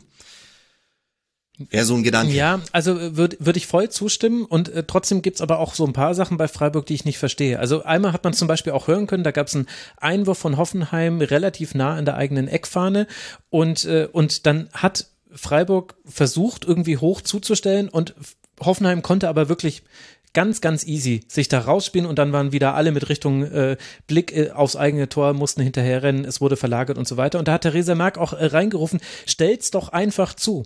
Und ich fand, also einfach ist natürlich immer in Anführungszeichen zu setzen, aber in dem Fall war es wirklich einfach. Es war wirklich einfach, dass Freiburg nicht richtig stand. Sie standen einfach in Unterzahl. Also sprich, sie haben rausgeschoben, aber nicht konsequent rausgeschoben. Und solche Fehler, das kann natürlich mal passieren. Und äh, mein Gott, das gehört auch zum Fußball mit dazu. Aber solche Fehler hat zum einen Hoffenheim auf der anderen Seite gar nicht gemacht. Deswegen haben die 11 zu 2 Schüsse in der ersten Hälfte gehabt. Also es war sehr deutlich pro Hoffenheim. Das war das, was ich vorhin so ein bisschen anmoderiert habe mit, naja, das Tor ist zwar irgendwie glücklich gefallen, aber äh, im Grunde beschwert sich da keiner im Nachhinein drüber, außer natürlich die Freiburgerinnen. Aber dass es da so strukturell manchmal so Probleme gibt, das finde ich ist auch unabhängig vom, von der Statur und von der ja. individuellen Qualität schon ein Thema. Das auf jeden Fall. Aber es braucht vielleicht dann auch einfach noch Zeit. Also die Idee ist ja ganz klar zu erkennen dann von äh, Theresa Merck, wie sie Fußball spielen möchte ähm, sagen ja auch alle, so Judith Steinert hat zum Beispiel im Talk bei uns gesagt, so, die will zocken lassen und das taugt mir total. Ich will auch, mhm. es sind so viele Zocker, also typisch Freiburg halt, so wie früher, weißt du, in den 90ern sind halt die Breisgau-Brasilianer. Und jetzt sind es halt die Brasilianerinnen. Sie wollen also ein bisschen spielen, es wird aber halt noch ein bisschen dauern, denke ich mal. Theresa Merck ist jetzt ein Dreivierteljahr da, hat definitiv schon ihre Spuren hinterlassen, aber eben genau diese Situationen, die du jetzt gerade beschreibst, die brauchen vielleicht dann noch Zeit, dass wirklich jeder dann da auf Kurs ist und in jeder Situation einfach genau weiß, was er tun muss. Und das traue ich ihnen definitiv zu, dass sie das hinkriegen. Und vielleicht ist es dann tatsächlich einfach so ein Übergangsjahr jetzt für Freiburg, so ein bisschen jenseits von Gut und Böse. Wir schauen mal, wie es geht mit der neuen Trainerin. Wir ähm, versuchen unser System zu perfektionieren in Anführungsstrichen und ja, nächste Saison dann das vielleicht auf noch höherem Niveau und äh, konstanter dann durchzuziehen. Könnte ich mir vorstellen, dass das klappt. Wir werden es auf jeden Fall beobachten und dann Dann schauen wir, wie es für Freiburg weitergeht. Aber du hast es ja schon richtig anmoderiert. Dadurch, dass man elf Punkte Vorsprung hat auf den Abstiegsbereich, wird da nichts mehr passieren. Und das kann man ja auch als Chance sehen, eben jetzt eben Dinge einzustudieren und auszuprobieren. Mhm. Als nächstes kann man das tun in Leverkusen. Das ist der nächste Gegner für die Freiburgerinnen. Hoffenheim dagegen wird jetzt dann gegen Essen spielen zu Hause, gegen die ja auch Eintracht Frankfurt gerade zu Hause gespielt hat, bevor es dann zum Aufeinandertreffen kommt. Ich bin sehr gespannt. Eine, ein Detail ist mir bei Hoffenheim aufgefallen die, äh, dass äh, Chantal Hagel immer wieder äh, die, die Neigung hat, gegen den Ball äh, sehr, sehr weit Richtung Flügel zu verschieben. Das heißt, du hattest Ballfern immer richtig viel Platz. Hat Freiburg kein einziges Mal reingespielt, also war für dieses Spiel völlig egal. Aber da hatte ich dann kurz äh, so den Gedanken, da bin ich mal gespannt, wie das gegen eine Raute aussieht. Wenn eben Ballgewinn und dann kann, kann da Freigang genau in diesen Raum sich rausfallen lassen. Ich freue mich auf dieses Spiel. Genauso wie auf das Spiel Wolfsburg gegen Bayern jetzt, beziehungsweise Bayern gegen Wolfsburg natürlich. Da kommt so einiges auf uns zu in der Liga, muss man sagen. Ja, ich glaube, wir freuen uns alle. Auch das ja. Hinspiel war ja, glaube ich, 3-3 oder so, ne? Ja, ähm, ja, genau, mit dieser Riesenchance war ja noch. auch ganz wild. ja. Ja, also da ist so einiges geboten in der Frauenbundesliga und ich danke euch sehr, dass ihr mir geholfen habt, jetzt erstmal das nachzubereiten, was wir hier am 15. Spieltag sehen äh, konnten. Es äh, geht dann logischerweise weiter hier im Kurzpass, den wird dann Nina Potzel äh, moderieren, den nächsten Kurzpass, aber ihr findet ihn natürlich an dieser Stelle. Und ich bedanke mich bei euch beiden, bei Martin Piller von Magenta Sport und von FFBL, der Talk auf Instagram der Piller-Martin. Danke dir, Martin, dass du ja, mit dabei folgt warst. Folgt mir alle, folgt mir alle. Ja, ja, wir werden dir hier nee. so richtig die Follower bringen. Danke, ja, dass ja, du hier warst. Alles gut. Ja, sehr, sehr gerne. Immer wieder. Ja. Kannst uns ja beide wieder einladen, wenn wieder sieben Spieltage vorbei sind oder so. ja, ja, genau. Das scheint jetzt so eine fixe Besetzung zu werden, so wie Ach, bei den EM-Sendungen. Das hatte ich. Äh, das ziehen wir durch. Ja, du. Ist doch ein guter Rhythmus. Ja, wir müssen uns sowieso nochmal unterhalten, wir drei wegen Frauen-WM. Aber das ist ein anderes Thema. Jetzt erstmal danke ich auch Helene Altgeld, die Ed HS Altgeld. Äh, hört ihr bei Raus aus dem Fußball zu, raus aus dem Abseits, raus aus dem Fußball. ich gehe, ich habe Lust mehr hier drauf. Ja, ja, genau. Andere Sportarten. Entschuldige. Raus aus dem Abseits. Besser, okay. Und folgt dir auf Twitter, die Ed HS Altgeld. Danke dir, Helene, dass du dir Zeit genommen hast für den Rasenfunk. Danke, wie immer. Und hier geht es jetzt dann weiter mit Nina Lürsen von Werder Bremen, bei, die unter anderem festgestellt hat, dass sie am allerliebsten auf Lina Hausicke flankt, aber das ist nur eines von vielen Dingen, was sie erzählt hat. Ich wünsche euch jetzt viel Spaß mit dem Interview. Ich begrüße jetzt bei mir Nina Lürsen von Werder Bremen, eine Ur-Werderanerin. Auch darüber werden wir gleich sprechen. Hallo Nina.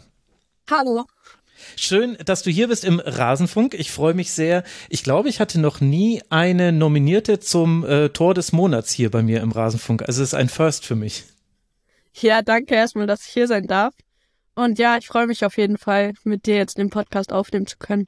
Ja, ich habe auch viele Fragen und lass mal erst bei der sportlichen Situation beginnen. Wir nehmen jetzt auf am Tag, an dem das Spiel gegen Eintracht Frankfurt nachgeholt wird. Das heißt, das haben wir jetzt noch nicht mit dabei in unserer Berechnung wenn wir zwei jetzt aktuell auf die Tabelle gucken, dann sehen wir, Werder ist wieder dran. Werder hat aus den letzten fünf Spielen acht Punkte geholt, insgesamt zehn Punkte. Jetzt hat man einen Punkt Rückstand auf Köln, drei Punkte auf Duisburg und Meppen.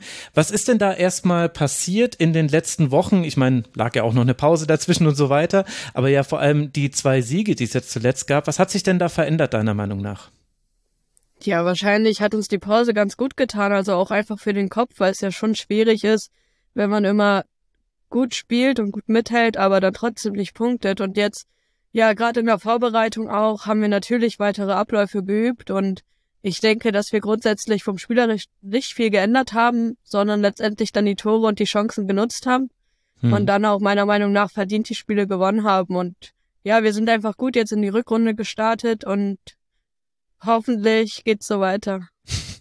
Also du sagst jetzt äh, die Abläufe äh, trainiert, das ist, äh, das ist das, was man immer hört. Also alle trainieren die Abläufe. Was sind denn die Abläufe? Habt ihr am Pressing nochmal gefeilt? Ging es darum, was macht ihr nach, nach Ballgewinn? Weil ihr seid ja ein sehr vertikal spielendes Team. Ja, ich glaube einfach grundsätzlich, dass unser Trainer uns da immer gut einstellt, so wie der Gegner spielt, wo halt Chancen sind, die wir nutzen können.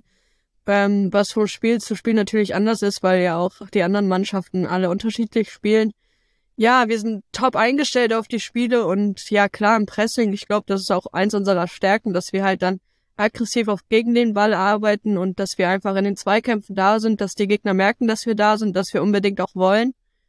Und ja, das hat uns oder ist uns jetzt gut gelungen. Und ja, mal sehen, ob es so weitergeht, aber davon gehe ich aus. Ich sehe schon so richtig, willst du mich noch nicht äh, mit in die äh, Kabine mitnehmen, dass der Trainer euch gut einstellt? Das hätte ich auch vermutet. Das ist jetzt auch nicht so ganz überraschend. Welche Rolle spielt denn dann, äh, spielst denn dann du zum Beispiel im äh, Pressing? Ihr seid ja, also ihr seid eben eins der Teams, äh, das eben am höchsten im Ball gewinnt, äh, bei den sogenannten Passes per Defensive Action, also wie viele Gegner Pässe kann der Gegner spielen, bevor er vom Ball getrennt wird oder erst die, die erste Defensivaktion des Gegners kommt. Da liegt ihr knapp hinter Wolfsburg und Freiburg. Also es gibt wenig Teams, kein Bayern, kein Eintracht Frankfurt, die da aggressiver sind als ihr. Welche Rolle spielst du da auf dem Feld? Tja, ich glaube, gerade auch außen ist es schon so, dass man dann gerne mal presst. So gerade weil die Außenlinie dann natürlich auch da ist. Mhm. Da muss man natürlich auch immer darauf achten, dass halt äh, meine Mitspielerinnen auch an den Gegner dran sind, weil es bringt ja nicht viel, wenn ich alleine auf eine zurenne und mit mhm. einem Pass, mit einem Doppelpass ausgespielt werde. Also die anderen Mitspielerinnen von mir müssen dann auch natürlich dran sein und ja, ich glaube gerade außen oder auch so, ja, wenn es ähm, gewisse Spielerinnen gibt in anderen Vereinen, die man gut pressen kann, dann mhm. suchen wir uns das wahrscheinlich so aus. Das ist dann die gute Vorbereitung, dass man sagt, okay, lasst mal diejenige frei und wenn der Pass auf sie kommt, das ist unser Pressing-Auslöser? Ja. Gut, und dann, dann hilft ja die Auslinie mit, den Ball zu gewinnen. Jetzt habt ihr den Ball gewonnen, das, pass, das klappt ja äh, erfreulich oft aus Sicht von Werder Bremen und dann geht's vertikal nach vorne und da spielst du als Flügelspielerin eine große Rolle, weil ihr viel über den Flügel spielt, aber ihr versucht natürlich auch möglichst früh schon irgendwie ins Zentrum zu kommen. Wie habt ihr versucht, das weiterzuentwickeln? Weil, also die leidige Diskussion ist immer die, dass Werder Bremen so wenige Tore schießt. Damit wollte ich jetzt nicht einsteigen, weil ich vermute, das hörst du jetzt auch nicht so gerne. Vor allem äh, finde ich, äh, das alleine bringt einen ja noch nicht weiter. Ich finde es eben interessanter, dann über den Spielstil zu kommen. Was hat sich denn da verändert jetzt dann in den letzten Wochen, dass das so viel besser funktioniert hat? Oder ist es einfach nur Spielglück, dass jetzt mehr Tore fallen? Nee, das würde ich nicht sagen. Ich glaube, ähm, natürlich hat uns in der Hinrunde dann auch mal das Glück gefehlt, was vielleicht dann andere Mannschaften schon hatten, so gerade vorm Tor, dass wir dann nicht konsequent genug waren oder dass 50-50 Bälle dann eher nicht reingegangen sind als zur Zeit. Ähm, ja, genau, wenn wir den Ball gewinnen, versuchen wir natürlich schnell nach vorne zu spielen, aber das ist natürlich auch wieder gegnerabhängig. Ähm, gegen gute Gegner versucht man schnell nach vorne zu spielen, weil dann auch viele halt einfach schon von den vorne sind, ähm, die man im Rücken lassen kann. Aber ich denke auch, dass wir gut mit dem Ball selber umgehen kann, dass wir auch selber unser Spiel aufziehen können. Und ja, genau, wieder Gegner abhängig. wieder, ja gut, äh, aber das ist ja tatsächlich auch ein interessanter Punkt, weil man spielt ja nicht immer gegen Wolfsburg und äh, gegen Bayern oder jetzt dann so wie heute gegen Eintracht Frankfurt, sondern man spielt ja zum Beispiel auch gegen den SV Meppen oder den MSV Duisburg, die beiden Aufsteiger, die ja aber auch für sich genommen unterschiedlich ans Spiel herangehen.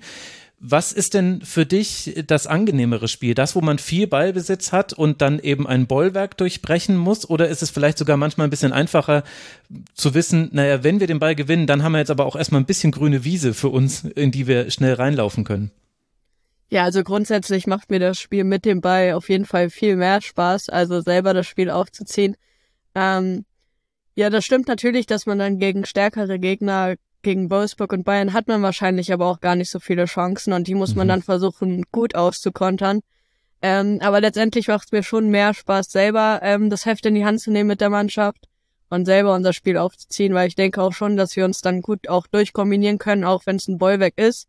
Ähm, war bis jetzt, glaube ich, noch nicht so krass, dass wir gegen eine Mannschaftsbus geführt hinten spielen mussten, aber mhm. ja, genau. Es macht mir schon mehr Spaß mit dem Ball auf jeden Fall. Ja, und dann werden sehr häufig Flanken geschlagen. Du bist tatsächlich die Spielerin, die mit weitem Abstand die meisten Flanken geschlagen hat bisher in dieser Saison. 105 waren es. Auf Platz 2 äh, liegt dann Verena Aschauer mit 81. Ja, du guckst selbst ein bisschen erstaunt. Wusste ich nicht. Ja, also Flanken, Flanken, Flanken. Was macht denn die perfekte Flanke aus? Letztendlich Stürmer oder ähm, die anderen Spielerinnen nicht vorne in den Strafraum laufen, damit man auch einen Abnehmer hat von der Flanke. Also es bringt ja nicht viel, wenn man flankt, aber da niemand ist. Also die Flanken müssen ja schon Sinn machen. Also sagt denn die Statistik, dass ähm, die Flanken erfolgreich waren oder nicht? naja, also äh, ich habe das Thema auch deswegen angesprochen, weil Leute, die schon länger den Rasenfunk hören, die wissen, dass ich beim Männerfußball Flanken gegenüber sehr kritisch gegenüberstehe, weil man braucht irgendwie 20 Flanken, um irgendwie ein Tor zu erzielen. Mir ist aber aufgefallen, dass es im Frauenfußball zumindest aktuell noch vielversprechender ist kann man jetzt verschiedene Gründe für finden. Weiß ich nicht, ob man da ins Detail gehen muss. Deswegen hat es mich nämlich dann, und dann habe ich gesehen, okay, ich spreche quasi mit, mit Mrs. Flanke in der Bundesliga, dann muss ich ja dieses äh, Thema jetzt äh, bringen. Also ja, es braucht schon eine Reihe von Flanken, was ich das Gefühl habe, was äh, auch sich ein bisschen verändert hat, aber da bist du ja viel tiefer drin. Ich habe das Gefühl, die Strafraumbesetzung ist immer besser geworden in dieser Saison. In den ersten, an den ersten Spieltagen ist es mir schon manchmal aufgefallen, dass da nur eine Zielspielerin war und dann wird es halt schwierig. Aber jetzt habe ich das Gefühl, ihr rückt mehr nach in den Strafraum und dann passieren eben halt auch zweite Bälle, Bälle, die nicht ordentlich verteidigt werden. Distanzschüsse kommen dann ja auch gerne mal zum Einsatz. Also ich habe so das Gefühl, ab dann werden die Flanken noch wertvoller. Ja, da kann ich dir auf jeden Fall zustimmen. Also ich finde auch, dass unsere Strafraumbesetzung viel besser geworden ist. Ähm, ja, genau, dann macht es auch mehr Spaß zum Flanken, weil man dann auch schon in der Mitte welche hat, die man gerne anspielt. Und ja, das hat sich auf jeden Fall verbessert, das werde ich auch so sehen. Und trainiert ihr sowas dann auch? Also es gibt ja auch Flanke, ist ja auch nicht gleich Flanke. Also es gibt die Flanke, die einfach so aus dem Stand um die Gegenspielerin herumgezogen wird. Die sehe ich nicht so gerne. Flanken aus dem vollen Tempo zum Beispiel, die sind aber schon gefährlicher, weil man die dann oft so ein bisschen so diagonal anschneiden kann, was schwieriger für die Verteidigerin ist. Und dann gibt's natürlich noch die Flanken, die eben statistisch eine Flanke sind, aber wo man irgendwo im Halbraum an der Grundlinie steht. Das ist ja dann eigentlich mehr so ein, ein Rückpass oder irgendwas in den Rückraum hinein. Das zählt als Deswegen Flanke. habe ich so viele. Ja, genau, das kommt da noch mit rein. Ja, das stimmt. Das ist das kommt tatsächlich mit dazu. Ich glaube, alles über äh, 10 Yard Entfernung wird dann von den Statistikanbietern als äh, Flanke gezählt. Äh, also ich höre dann schon raus, dass an der Grundlinie und das Zurücklegen, das ist die Lieblingsvariante. Naja, oder gerade auch aus dem Tempo raus. Ich glaube, mit Schnitt den Ball reinzuspielen, ist natürlich auch viel gefährlicher für Verteidiger. Also ich spiele ja auch hinten, ähm, je nachdem, in welchem System wir spielen. Und ja, es ist auch viel schwieriger zu verteidigen und dadurch, dass man das auch weiß von hinten, fällt es einem dann natürlich auch leichter, genau solche Bälle dann selber zu spielen. Und gerade auch, ähm, ja, ähm, Flanken mit Zug ist, glaube ich, wie ich gesagt habe, schwerer zu verteidigen, aber dann sind natürlich auch die zweiten Bälle halt viel entscheidender auch manchmal, wenn die Flanke nicht so optimal kommt und deshalb ist es auch wichtig, dass wir dann danach rücken und dann da sind und dran sind nicht, dass wir dann in einen Konter laufen oder sowas, das wäre natürlich richtig ärgerlich. Aber ich glaube, aus dem Tempo heraus, wenn ich nicht so viel überlegen muss, dann macht es mir schon auch noch mehr Spaß. Mhm. Und welches ist die Mitspielerin, auf die du am liebsten flankst? Lina. Weil dann weißt du, jetzt, jetzt geht da jemand mit vollem Einsatz rein in diesen Ball. Ja, ich glaube auch, ähm, dass Lina halt gut ähm, sich im Strafraum positionieren kann. Gerade auch jetzt gegen Potsdam hat sie ja auch das Kopfballtor gemacht nach der Flanke. Ähm, ist eine super kopfballstarke Spielerin. Und wenn man das natürlich weiß, dann flankt man natürlich auch auf Lina. Mhm. Das äh, ergibt sehr viel Sinn. Und dann trittst du ja auch Ecken und Standardsituationen. Über eine Standardsituation habe ich ja anfangs schon so indirekt gesprochen. Da kommen wir nochmal dazu. Wie tritt man denn die perfekte Ecke und hat sich das äh, verändert? Äh, du warst ja, so wie ich jetzt äh, raus recherchieren konnte, auch schon öfter für Standardsituationen zuständig bei deinen Teams, beziehungsweise bei deinem Team, muss man ja sagen. Äh, werden Ecken im Profibereich nochmal anders äh, ausgeführt als im Nachwuchsbereich? Wie würdest, wie schaust du auf dieses Thema? Ja, ich glaube, gerade bei Ecken und auch bei Freistößen aus dem Halbfeld, ich glaube, ich würde das so mit zusammenzählen. Mhm. Ähm, ich finde, es kommt darauf an, dass die Ecke scharf geschossen wird, mhm. dass ähm, gerade auch die Gegenspielerin und da auch die Teuterin nicht allzu viel Zeit hat, um zu überlegen, oh, der Ball ist noch so lange in der Luft, den hole ich mir jetzt einfach. Ähm, ja, ich glaube, es ist schon wichtig, den mit Zug dann auch zum Tor zu spielen. Ähm, ja, letztendlich, falls er dann bei einer Gegenspielerin abprallen würde und ins Tor geht, das würde uns genauso sehr gefallen. Ähm, deshalb ist es, glaube ich, entscheidend, dass man mit Zug und ja, genau, einer ne gewissen Härte einfach den Ball reinbringt. Mhm. Und manchmal geht er ja auch direkt rein, wie wir es an den ersten zwei Spieltagen, glaube ich, gesehen haben. Da hatten wir drei direkt verwandelte Ecken in der Frauenbundesliga. Aber ich hatte auch eine gegen Frankfurt. Ja, ach ja, na klar. Ach, sorry, ja, das ist mir gerade äh, durchgerutscht. Ja, siehste, genau, da warst du ja mit dabei. So, jetzt haben wir viel äh, Nerdgespräch gemacht über Flanken, über Ecken. Welche Rolle spielt denn das eigentlich im Training? Ist das jetzt so ein Ding, auf das ich mich äh, so stürze, weil es auch diese Flankenhistorie bei mir persönlich gibt? Oder wie, welche Schwerpunkte legt ihr denn im Training? Und jetzt nicht bitte sagen Abläufe und so weiter. Na, es gibt ja auch schon Trainings, in denen man Standardsituationen übt. Hm? Ähm, um vielleicht auch ein bisschen Abwechslung reinzubringen, ein paar verschiedene Varianten halt zu auszuprobieren, was uns als Mannschaft am besten liegt.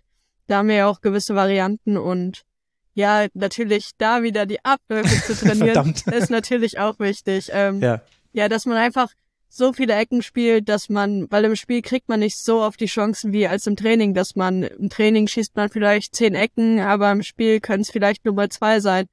Und da ist es schon wichtig, dass die zwei dann, also dass man es immer wieder optimiert, dass die Bälle dann halt auch reinkommen. Gerade wenn man nicht dann so viele Standardsituationen hat, dass sie dann trotzdem gefährlich werden. Aber ist es quasi ein regelmäßiger Bestandteil, dass ihr sagt, okay, ihr habt am Ende einer Einheit äh, zum Beispiel machen wir immer noch mal ein paar Standardsituationen oder wie ist es bei euch integriert? Ich glaube, da gibt's gar keinen festen Plan. Also wir machen das immer mal wieder. Ich würde jetzt auch nicht sagen, dass wir es unbedingt jede Woche machen. Ähm, je nachdem, wie die Trainer Lust haben oder vielleicht, wenn die Standards nicht so gut waren, dann üben wir es vielleicht. Ah, dann gibt's das berühmte Straftraining. Also Straftraining natürlich in Anführungszeichen. Was ist denn Thomas Horsch für ein Trainer? Ich schätze ihn sehr als Trainer. Also ich finde, ähm, er hat uns viel weiterentwickelt. Ähm, wenn man das im Vergleich zur letzten Saison sieht, wo er auch da war, finde ich, dass wir uns spielerisch viel verbessert haben. Ähm, ja, er stellt uns immer super auf die Gegner ein, bringt sehr viel mit, ähm, gibt uns sehr viel Input. Wir können uns auf jeden Fall alle immer bei ihm weiterentwickeln, was, glaube ich, sehr wichtig ist als Trainer, dass man die Spielerin auch weiterentwickeln kann. Ja, ich bin zufrieden, würde ich sagen. und ja offensichtlich auch sehr zufrieden mit dem äh, Frauenfußballstandort Bremen, denn dann das ist dein bisher einziger Verein und nach allem, was ich so lesen konnte, gibt es da auch eine große emotionale Verbundenheit. Das ist nicht so wie wenn Spieler behaupten, dass sie in der Bettwäsche des Vereins schlafen, sondern vielleicht war es bei dir sogar auch der Fall. Was macht denn für dich Bremen aus? Ich bin schon, seitdem ich denken kann, Werder-Fan und seit 2012, glaube ich, auch bei Werder. Ähm, ja, hier ist meine Heimat. Ich fühle mich hier extrem wohl. Ähm, Gerade auch für den Verein zu spielen, was halt auch schon als kleines Kind ähm, das, der Lieblingsverein war, mhm. in welcher Bettwäsche man geschlafen hat. ja, es ist sehr familiär hier. Ich komme immer gerne zum Training, spiele gerne mit der Mannschaft und ja, es macht mir Spaß, für den Verein zu spielen und bist ja dann auch im Profibereich gelandet, gerade weil du jetzt schon so lange genau drauf guckst und weil ja auch, wenn man sich die Historie von der Frauenfußballabteilung von Werder anguckt, dann äh, ging das ja Anfang der 2000er oder 2006, glaube ich, ging es los und dann eine lange Zeit in der zweiten Liga und jetzt dann erste Liga mit verbunden mit äh, kürzeren Abstiegen mal wieder. Wie würdest, wie hast du denn diese Entwicklung mitverfolgt? Weil ich vermute, du wirst da ja einen sehr auch durchaus emotionalen Blick drauf gehabt haben. Ja, ich würde sagen, dass die Entwicklung stets positiv ist. Ähm, ich würde auch sagen, dass die Entwicklung lange noch nicht am Ende ist, ähm, dass wir schon auch ähm, ja Ziele haben, dass wir weiter oben in der Tabelle mitspielen wollen und dass wir uns halt von Jahr zu Jahr immer vornehmen, uns weiterzuentwickeln, äh, uns weiterzuentwickeln, uns zu etablieren in dieser Liga und ja, ich würde sagen, dass die Entwicklung positiv ist. Natürlich gab es dann immer mal auch wieder ähm, in der Vergangenheit Abstiege, die natürlich dann auch wehgetan haben, so. Aber letztendlich waren wir immer mit dem Ziel dann vor der Saison, dass wir auf jeden Fall wieder aufsteigen wollen und haben es dann ja auch geschafft. Mhm. Ähm, ja, deshalb würde ich grundsätzlich sagen, dass die Entwicklung stets positiv ist in dem Verein. Das, äh, du hast es schon angesprochen, es gab äh, zwei Abstiege. Jeweils ist man dann als Tabellenerster direkt wieder in die erste Liga aufgestiegen. Was sind denn da so die großen Unterschiede deiner Erfahrung noch? Weil du hast es ja dann miterlebt zwischen zweiter Liga und erster Liga. Ich glaube halt schon, dass man im Frauenbereich ist es stärker als im Männerbereich, dass es ähm, größere Unterschiede gibt ähm, zwischen der ersten und zweiten Liga. Ähm, natürlich war es auch nicht immer so, dass jedes Zweitligaspiel ähm, richtig gut von uns war oder dass wir halt ähm, keine guten Gegner hatten, auf gar keinen Fall. Ähm, ich glaube, dass wir dann halt schon ähm, relativ früh im Winter oder so dann immer gesehen haben, okay, wir schaffen das, wenn wir so weiterspielen. Hm. Natürlich war es jetzt auch nicht einfach, das möchte ich auf gar keinen Fall sagen, aber ähm, ich glaube, mit der Qualität, die wir dann haben, haben wir uns dann auch immer wieder durchsetzen können. Ähm, was ja auch nicht selbstverständlich ist, wenn man absteigt, wenn man Abgänge hat und vielleicht auch nicht solche Neuzugänge bekommt, die man in der ersten Liga wahrscheinlich bekommen hätte. Ähm, ja, aber ich glaube, dadurch, dass wir auch so einen starken Teamgeist haben und so einen starken Zusammenhalt, ging es dann halt immer wieder zum Glück in die erste Liga. Und ja, genau. Und jetzt wollen wir gar nicht über weitere mögliche Zweitligasaisons sprechen. Das ist ja noch lange, lange nicht ausgemacht. Aber was ist denn dann so auf dem Spielfeld der größte Unterschied? Also im Männerfußball ist es so, dass äh, Spieler oft sagen, der Zeit ist der größte Faktor, der sich unterscheidet. Also dass man in der ersten Liga viel weniger Zeit hätte als in der zweiten Liga. War das auch das Wichtigste für dich, so wie du es erlebt hast? Oder kommen da vielleicht auch noch andere Sachen mit rein, dass man eben auch oft jüngere Gegenspielerinnen hat, weil man spielt oft gegen Zweitvertretungen, die eben als Nachwuchsteam Teams letztlich verwendet werden oder vielleicht auch die Plätze, auf denen man spielt. Welche Faktoren sind da für dich die wichtigsten? Ich glaube, es gibt mehrere. Ähm, natürlich ist es so, wenn ich jetzt von ähm, unserer Mannschaft spreche, hatten wir viel mehr Zeit am Ball, ähm, viel mehr Ballbesitz als in der ersten Liga auf jeden Fall. Mhm. Ähm, Gerade auch, wenn man ins Eins gegen Eins geht oder sich den Ball dann doch nochmal vorlegt, bevor man flankt, zum Beispiel jetzt aus meiner Position, die Zeit hat man halt meistens in der ersten Liga gar nicht. Da muss man die erste Idee, die man hat, umsetzen. Und in der zweiten Liga hat man dann schon mehrere Möglichkeiten, noch den Ball entweder nach rechts oder nach links oder nach vorne zu spielen. Ähm, ja, die Plätze würde ich auch sagen, dass die in der ersten Liga viel besser sind, professioneller, allgemein auch die Bedingungen von den Vereinen. Merkt man, glaube ich, auch noch stärker im Frauenfußball als im Männerfußball, dass ähm, der Frauenfußball in der zweiten Liga noch nicht so weit ist. Ja, genau. Ich glaube, es gibt viele Unterschiede.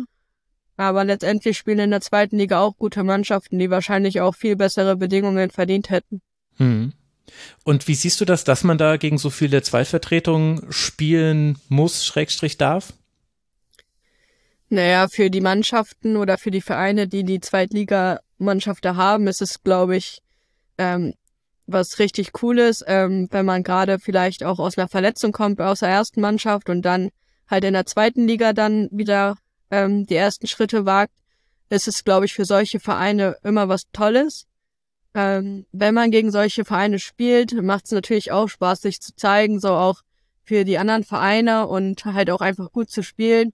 Da ist es halt immer so, dass ähm, meistens ist es so, dass die, die nicht in der ersten Liga spielen, dann halt bei der zweiten Mannschaft spielen. Mhm. Aber ich finde gerade das persönlich auch gut, weil dann kann man sich mit den anderen Gegenspielerinnen auch messen, die vielleicht bei Wolfsburg 2 oder Bayern 2 spielen.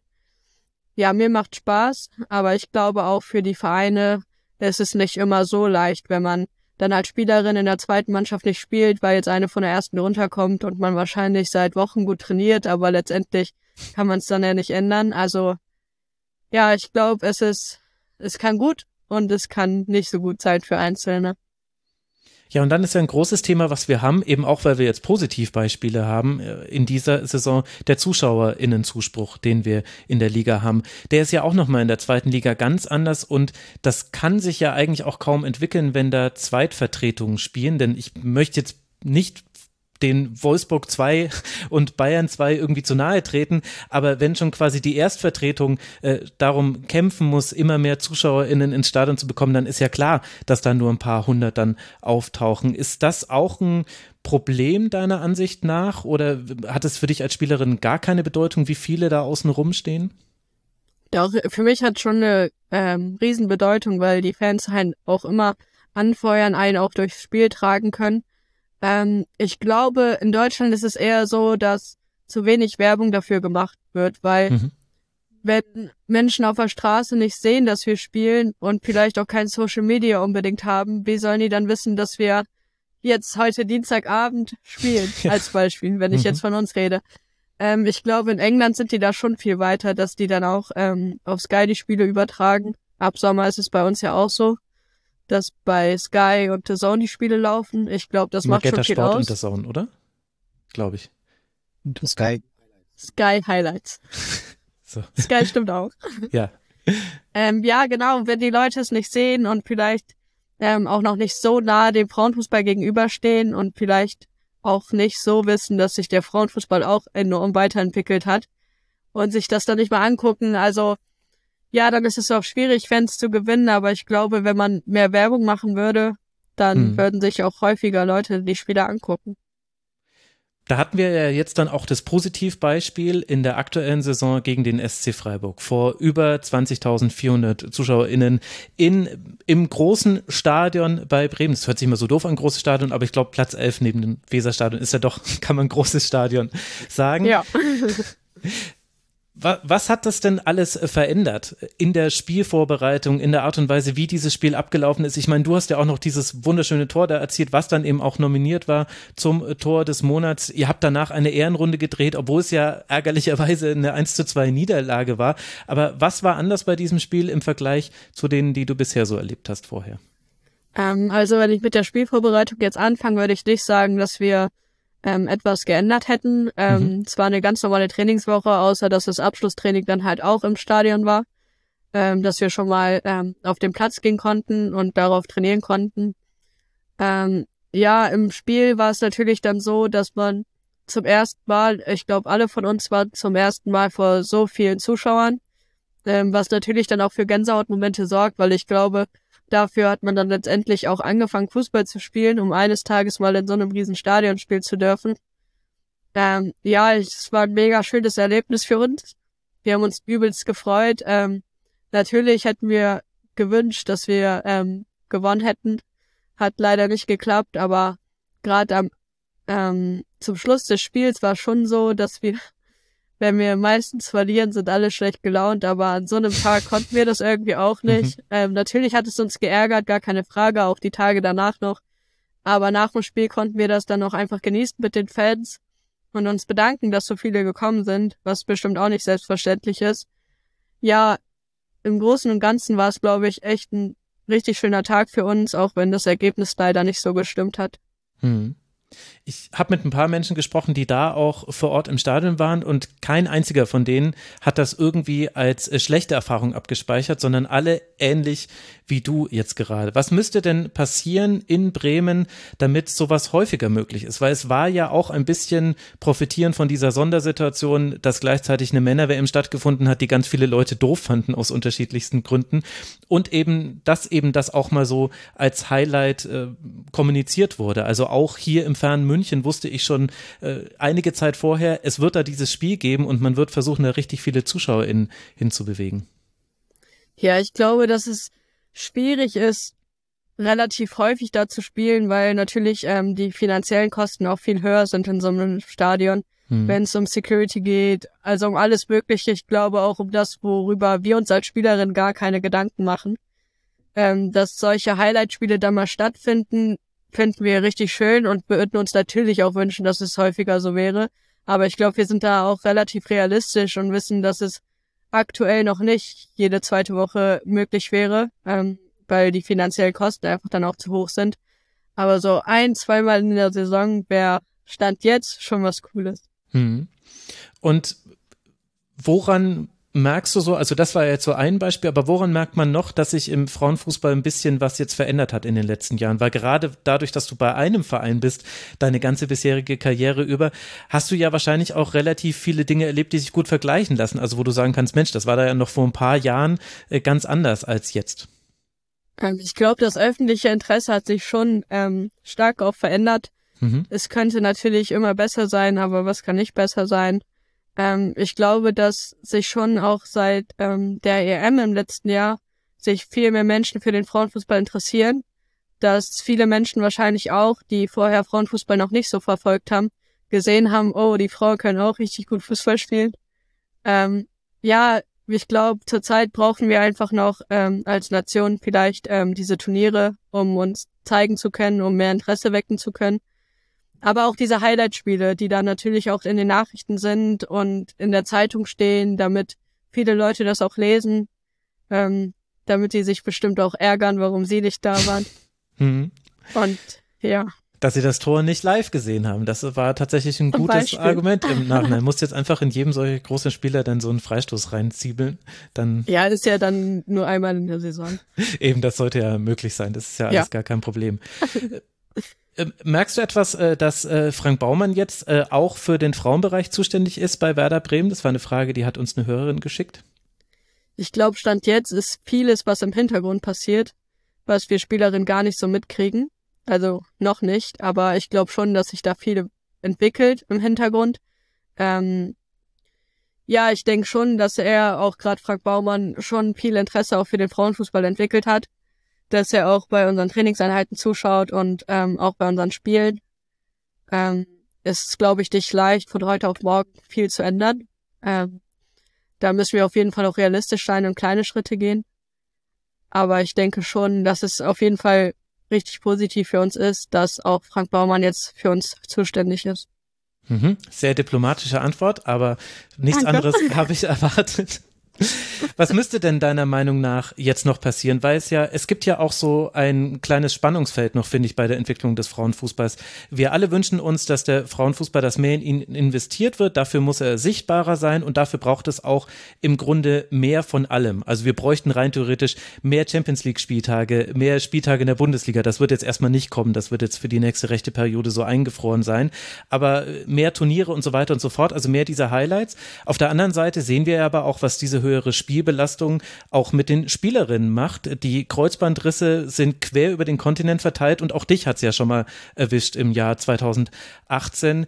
Wie schaust du als Spielerin darauf? Hast du da manchmal das Gefühl, dass eure Interessen vielleicht sogar vergessen werden, weil ihr ja auch quasi zwei, zwei gegenläufige Interessen habt? Einerseits wollt ihr natürlich auch mehr Investitionen, mehr Interesse, mehr Aufmerksamkeit, auf der, aber auf der anderen Seite müsst ihr ja, auch wenn ihr Leistungssportlerin seid, trotzdem irgendwie auch auf eure Körper achten.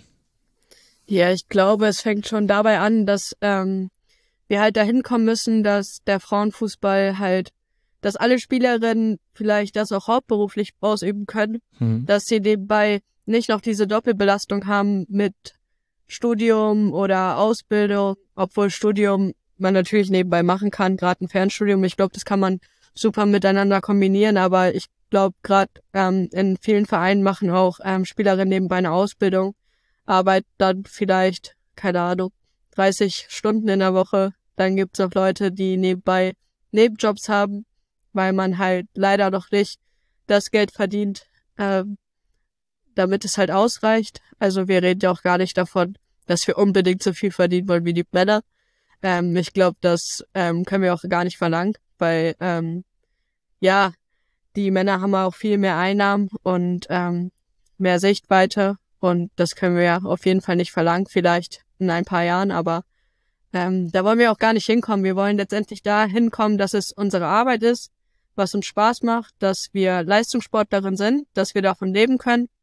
Und wenn man nur die Einzelbelastung hat, dann ähm, kann man sich natürlich auch viel besser regenerieren, Mhm. als wenn man nach dem Spiel um drei Uhr in der Nacht zu Hause ist und am nächsten Tag um acht auf die Arbeit muss. Also ich glaube, das ist dann ja schon anstrengend. Für jeden Menschen wäre es, glaube ich, anstrengend, so eine Doppelbelastung. Aber letztendlich müssen wir dann halt am Wochenende auf dem Platz auch die Leistung bringen und halt gute Spiele machen. Und gerade bei Wolfsburg und Bayern, da sind halt die Unterschiede schon so. Die sind alles Profisportlerinnen, meiner Meinung nach, oder glaube ich Mhm. auf jeden Fall. Und dadurch entwickeln sich halt auch die Unterschiede, weil die öfters auf Platz gehen, weil das halt deren Hauptberuf ist. Wir versuchen es natürlich auch, aber dann ist natürlich auch immer die Doppelbelastung ein großer Bestandteil. Und ja, ich glaube, damit sollte man erstmal anfangen. Und dann kann man natürlich auch, wenn man dann nebenbei nichts anderes mehr hat, auch mehr Spieltage fordern.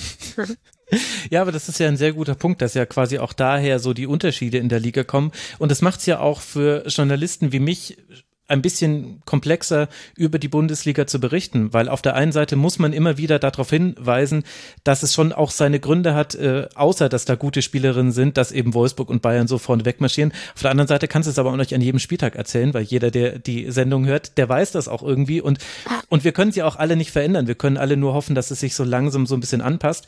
Gibt es denn so offene Wünsche, die du jetzt hättest für Werder Bremen, was in den nächsten zwei, drei Jahren passieren soll? Stell dir einfach vor, das ist jetzt der Wunschzettel, den dann Frank Baumann dann akustisch überliefert bekommt. Was braucht's denn in Bremen noch? Okay, lieber Frank, nein, Spaß. ähm, ich glaube, dass die Bedingungen bei uns ähm, besser werden sollten, dass wir nicht so spät abends trainieren, was gerade noch der Fall ist, ähm, dass wir immer die Möglichkeit haben, auf Rasenplätzen zu trainieren, ähm, was natürlich auch nicht immer umsetzbar ist, gerade bei solchen Wettern wie zurzeit. Mhm. ähm, das wissen wir natürlich auch. Ähm, da hat sich aber auch schon viel entwickelt. Ähm, vor ein paar Jahren waren wir öfter noch auf dem Kunstrasen als auf dem Rasen gefühlt. Das ist nicht mehr der Fall. Das ist auf jeden Fall etwas Positives. Ähm, ja, das ist, dass sich die Trainingszeiten erstmal ändern, wäre natürlich schön, dass wir keine Spielerinnen mehr haben, die nebenbei unbedingt arbeiten müssten, wenn sie es machen wollen. Nebenbei, ja, okay, aber ähm, dass sie es finanziell nicht müssen.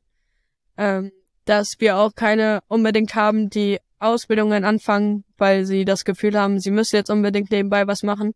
Mhm. Ähm, vielleicht dann doch lieber zum Fernstudium, weil im Frauenfußball ist es ja schon so, ähm, dass man sich nebenbei was aufbauen sollte, weil man nicht so viel sparen kann, dass man ein ganzes Leben davon leben kann oder ein paar Jahre Puffer hat, ähm, bis man dann eine Ausbildung als Beispiel oder ein Studium fertig hat. Mhm. Ja, ich glaube, das sind die ersten Schritte, die sich ändern sollten. Ähm, ja, genau, dass wir eine Anlaufstelle haben, dass wir uns vorm Spiel, im, äh, vorm Training und vorm Spiel immer genug aktivieren können. Das ähm, wäre auch noch ein Punkt, den ich gerne ansprechen würde. Ach, das habt ihr gerade aktuell noch nicht, dass ihr ja doch Kraftraum schon. Habt, aber, ähm, aber ich glaube, ähm, von den Räumlichkeiten her wäre es ähm, schöner für alle, wenn es ein bisschen größer wäre, damit mhm. alle reinpassen. Also es ist nicht so, dass wir das nicht haben. Das wollte ich damit überhaupt nicht sagen. Okay, aber ihr steht noch Schlange. Ich sehe schon. ja. Ja, ja, das, äh, danke, dass du da so offen jetzt auch ein paar äh, Dinge genannt hast, denn bei allen Dingen, die ja auch schon besser geworden sind und so weiter, ich will ja hier gar nicht schlecht reden, ist es aber, glaube ich, halt auch ganz gut für die Hörerinnen und Hörer einfach mal zu hören, wo so die Unterschiede sind. Ich meine, man sieht es auch, wenn man äh, Spielerinnen auf Instagram zum Beispiel folgt, das ist äh, diametral entgegengesetzt zu dem, was männliche Fußballspieler so posten, die schmeißen Fuffis im Club und bei euch ist es nicht ganz so, zumindest bei den meisten würde ich das jetzt mal behaupten. Äh, Nina, vielen, vielen Dank äh, für deine Zeit. Ich äh, wünsche dir, dass du gesund bleibst und bin sehr gespannt. Du hast in einem anderen Interview gesagt, dass du auch gerne mal Titel gewinnen willst. Ich ich würde mir ja fast wünschen, dass das bei Werder möglich ist. Deswegen hoffe ich jetzt einfach, dass alles kommt, was, was du dir wünschst, dass ihr nur noch im Weserstadion spielt. Und äh, dann sehen wir auch irgendwann noch ein Tor des Monats von dir, da bin ich mir ganz sicher. Ja, bestimmt, sobald wir wieder im Stadion spielen. dann wird's. Und ab jetzt werde ich ganz genau auf jede einzelne Flanke nochmal viel genauer gucken als vorher und werde mir die Frage stellen, wurde dein Ablauf trainiert im Training? Du kannst mir ja mal gerne ein Feedback geben, ob die Flanken gut waren oder nicht. Nee, du willst nicht von so einem Sofa-Journalisten wie mir Feedbacks. Das holst du dir lieber bei Ach, den Experten. Also vielen Dank für deine Zeit. Danke, dass ich dabei sein durfte. Das war Rasenfunk Kurzpass Nummer 251. Ich danke euch sehr, dass ihr eingeschaltet habt. Ich danke sehr allen denjenigen, die den Rasenfunk unterstützen. Rasenfunk.de slash supportersclub. So könnt ihr uns unterstützen.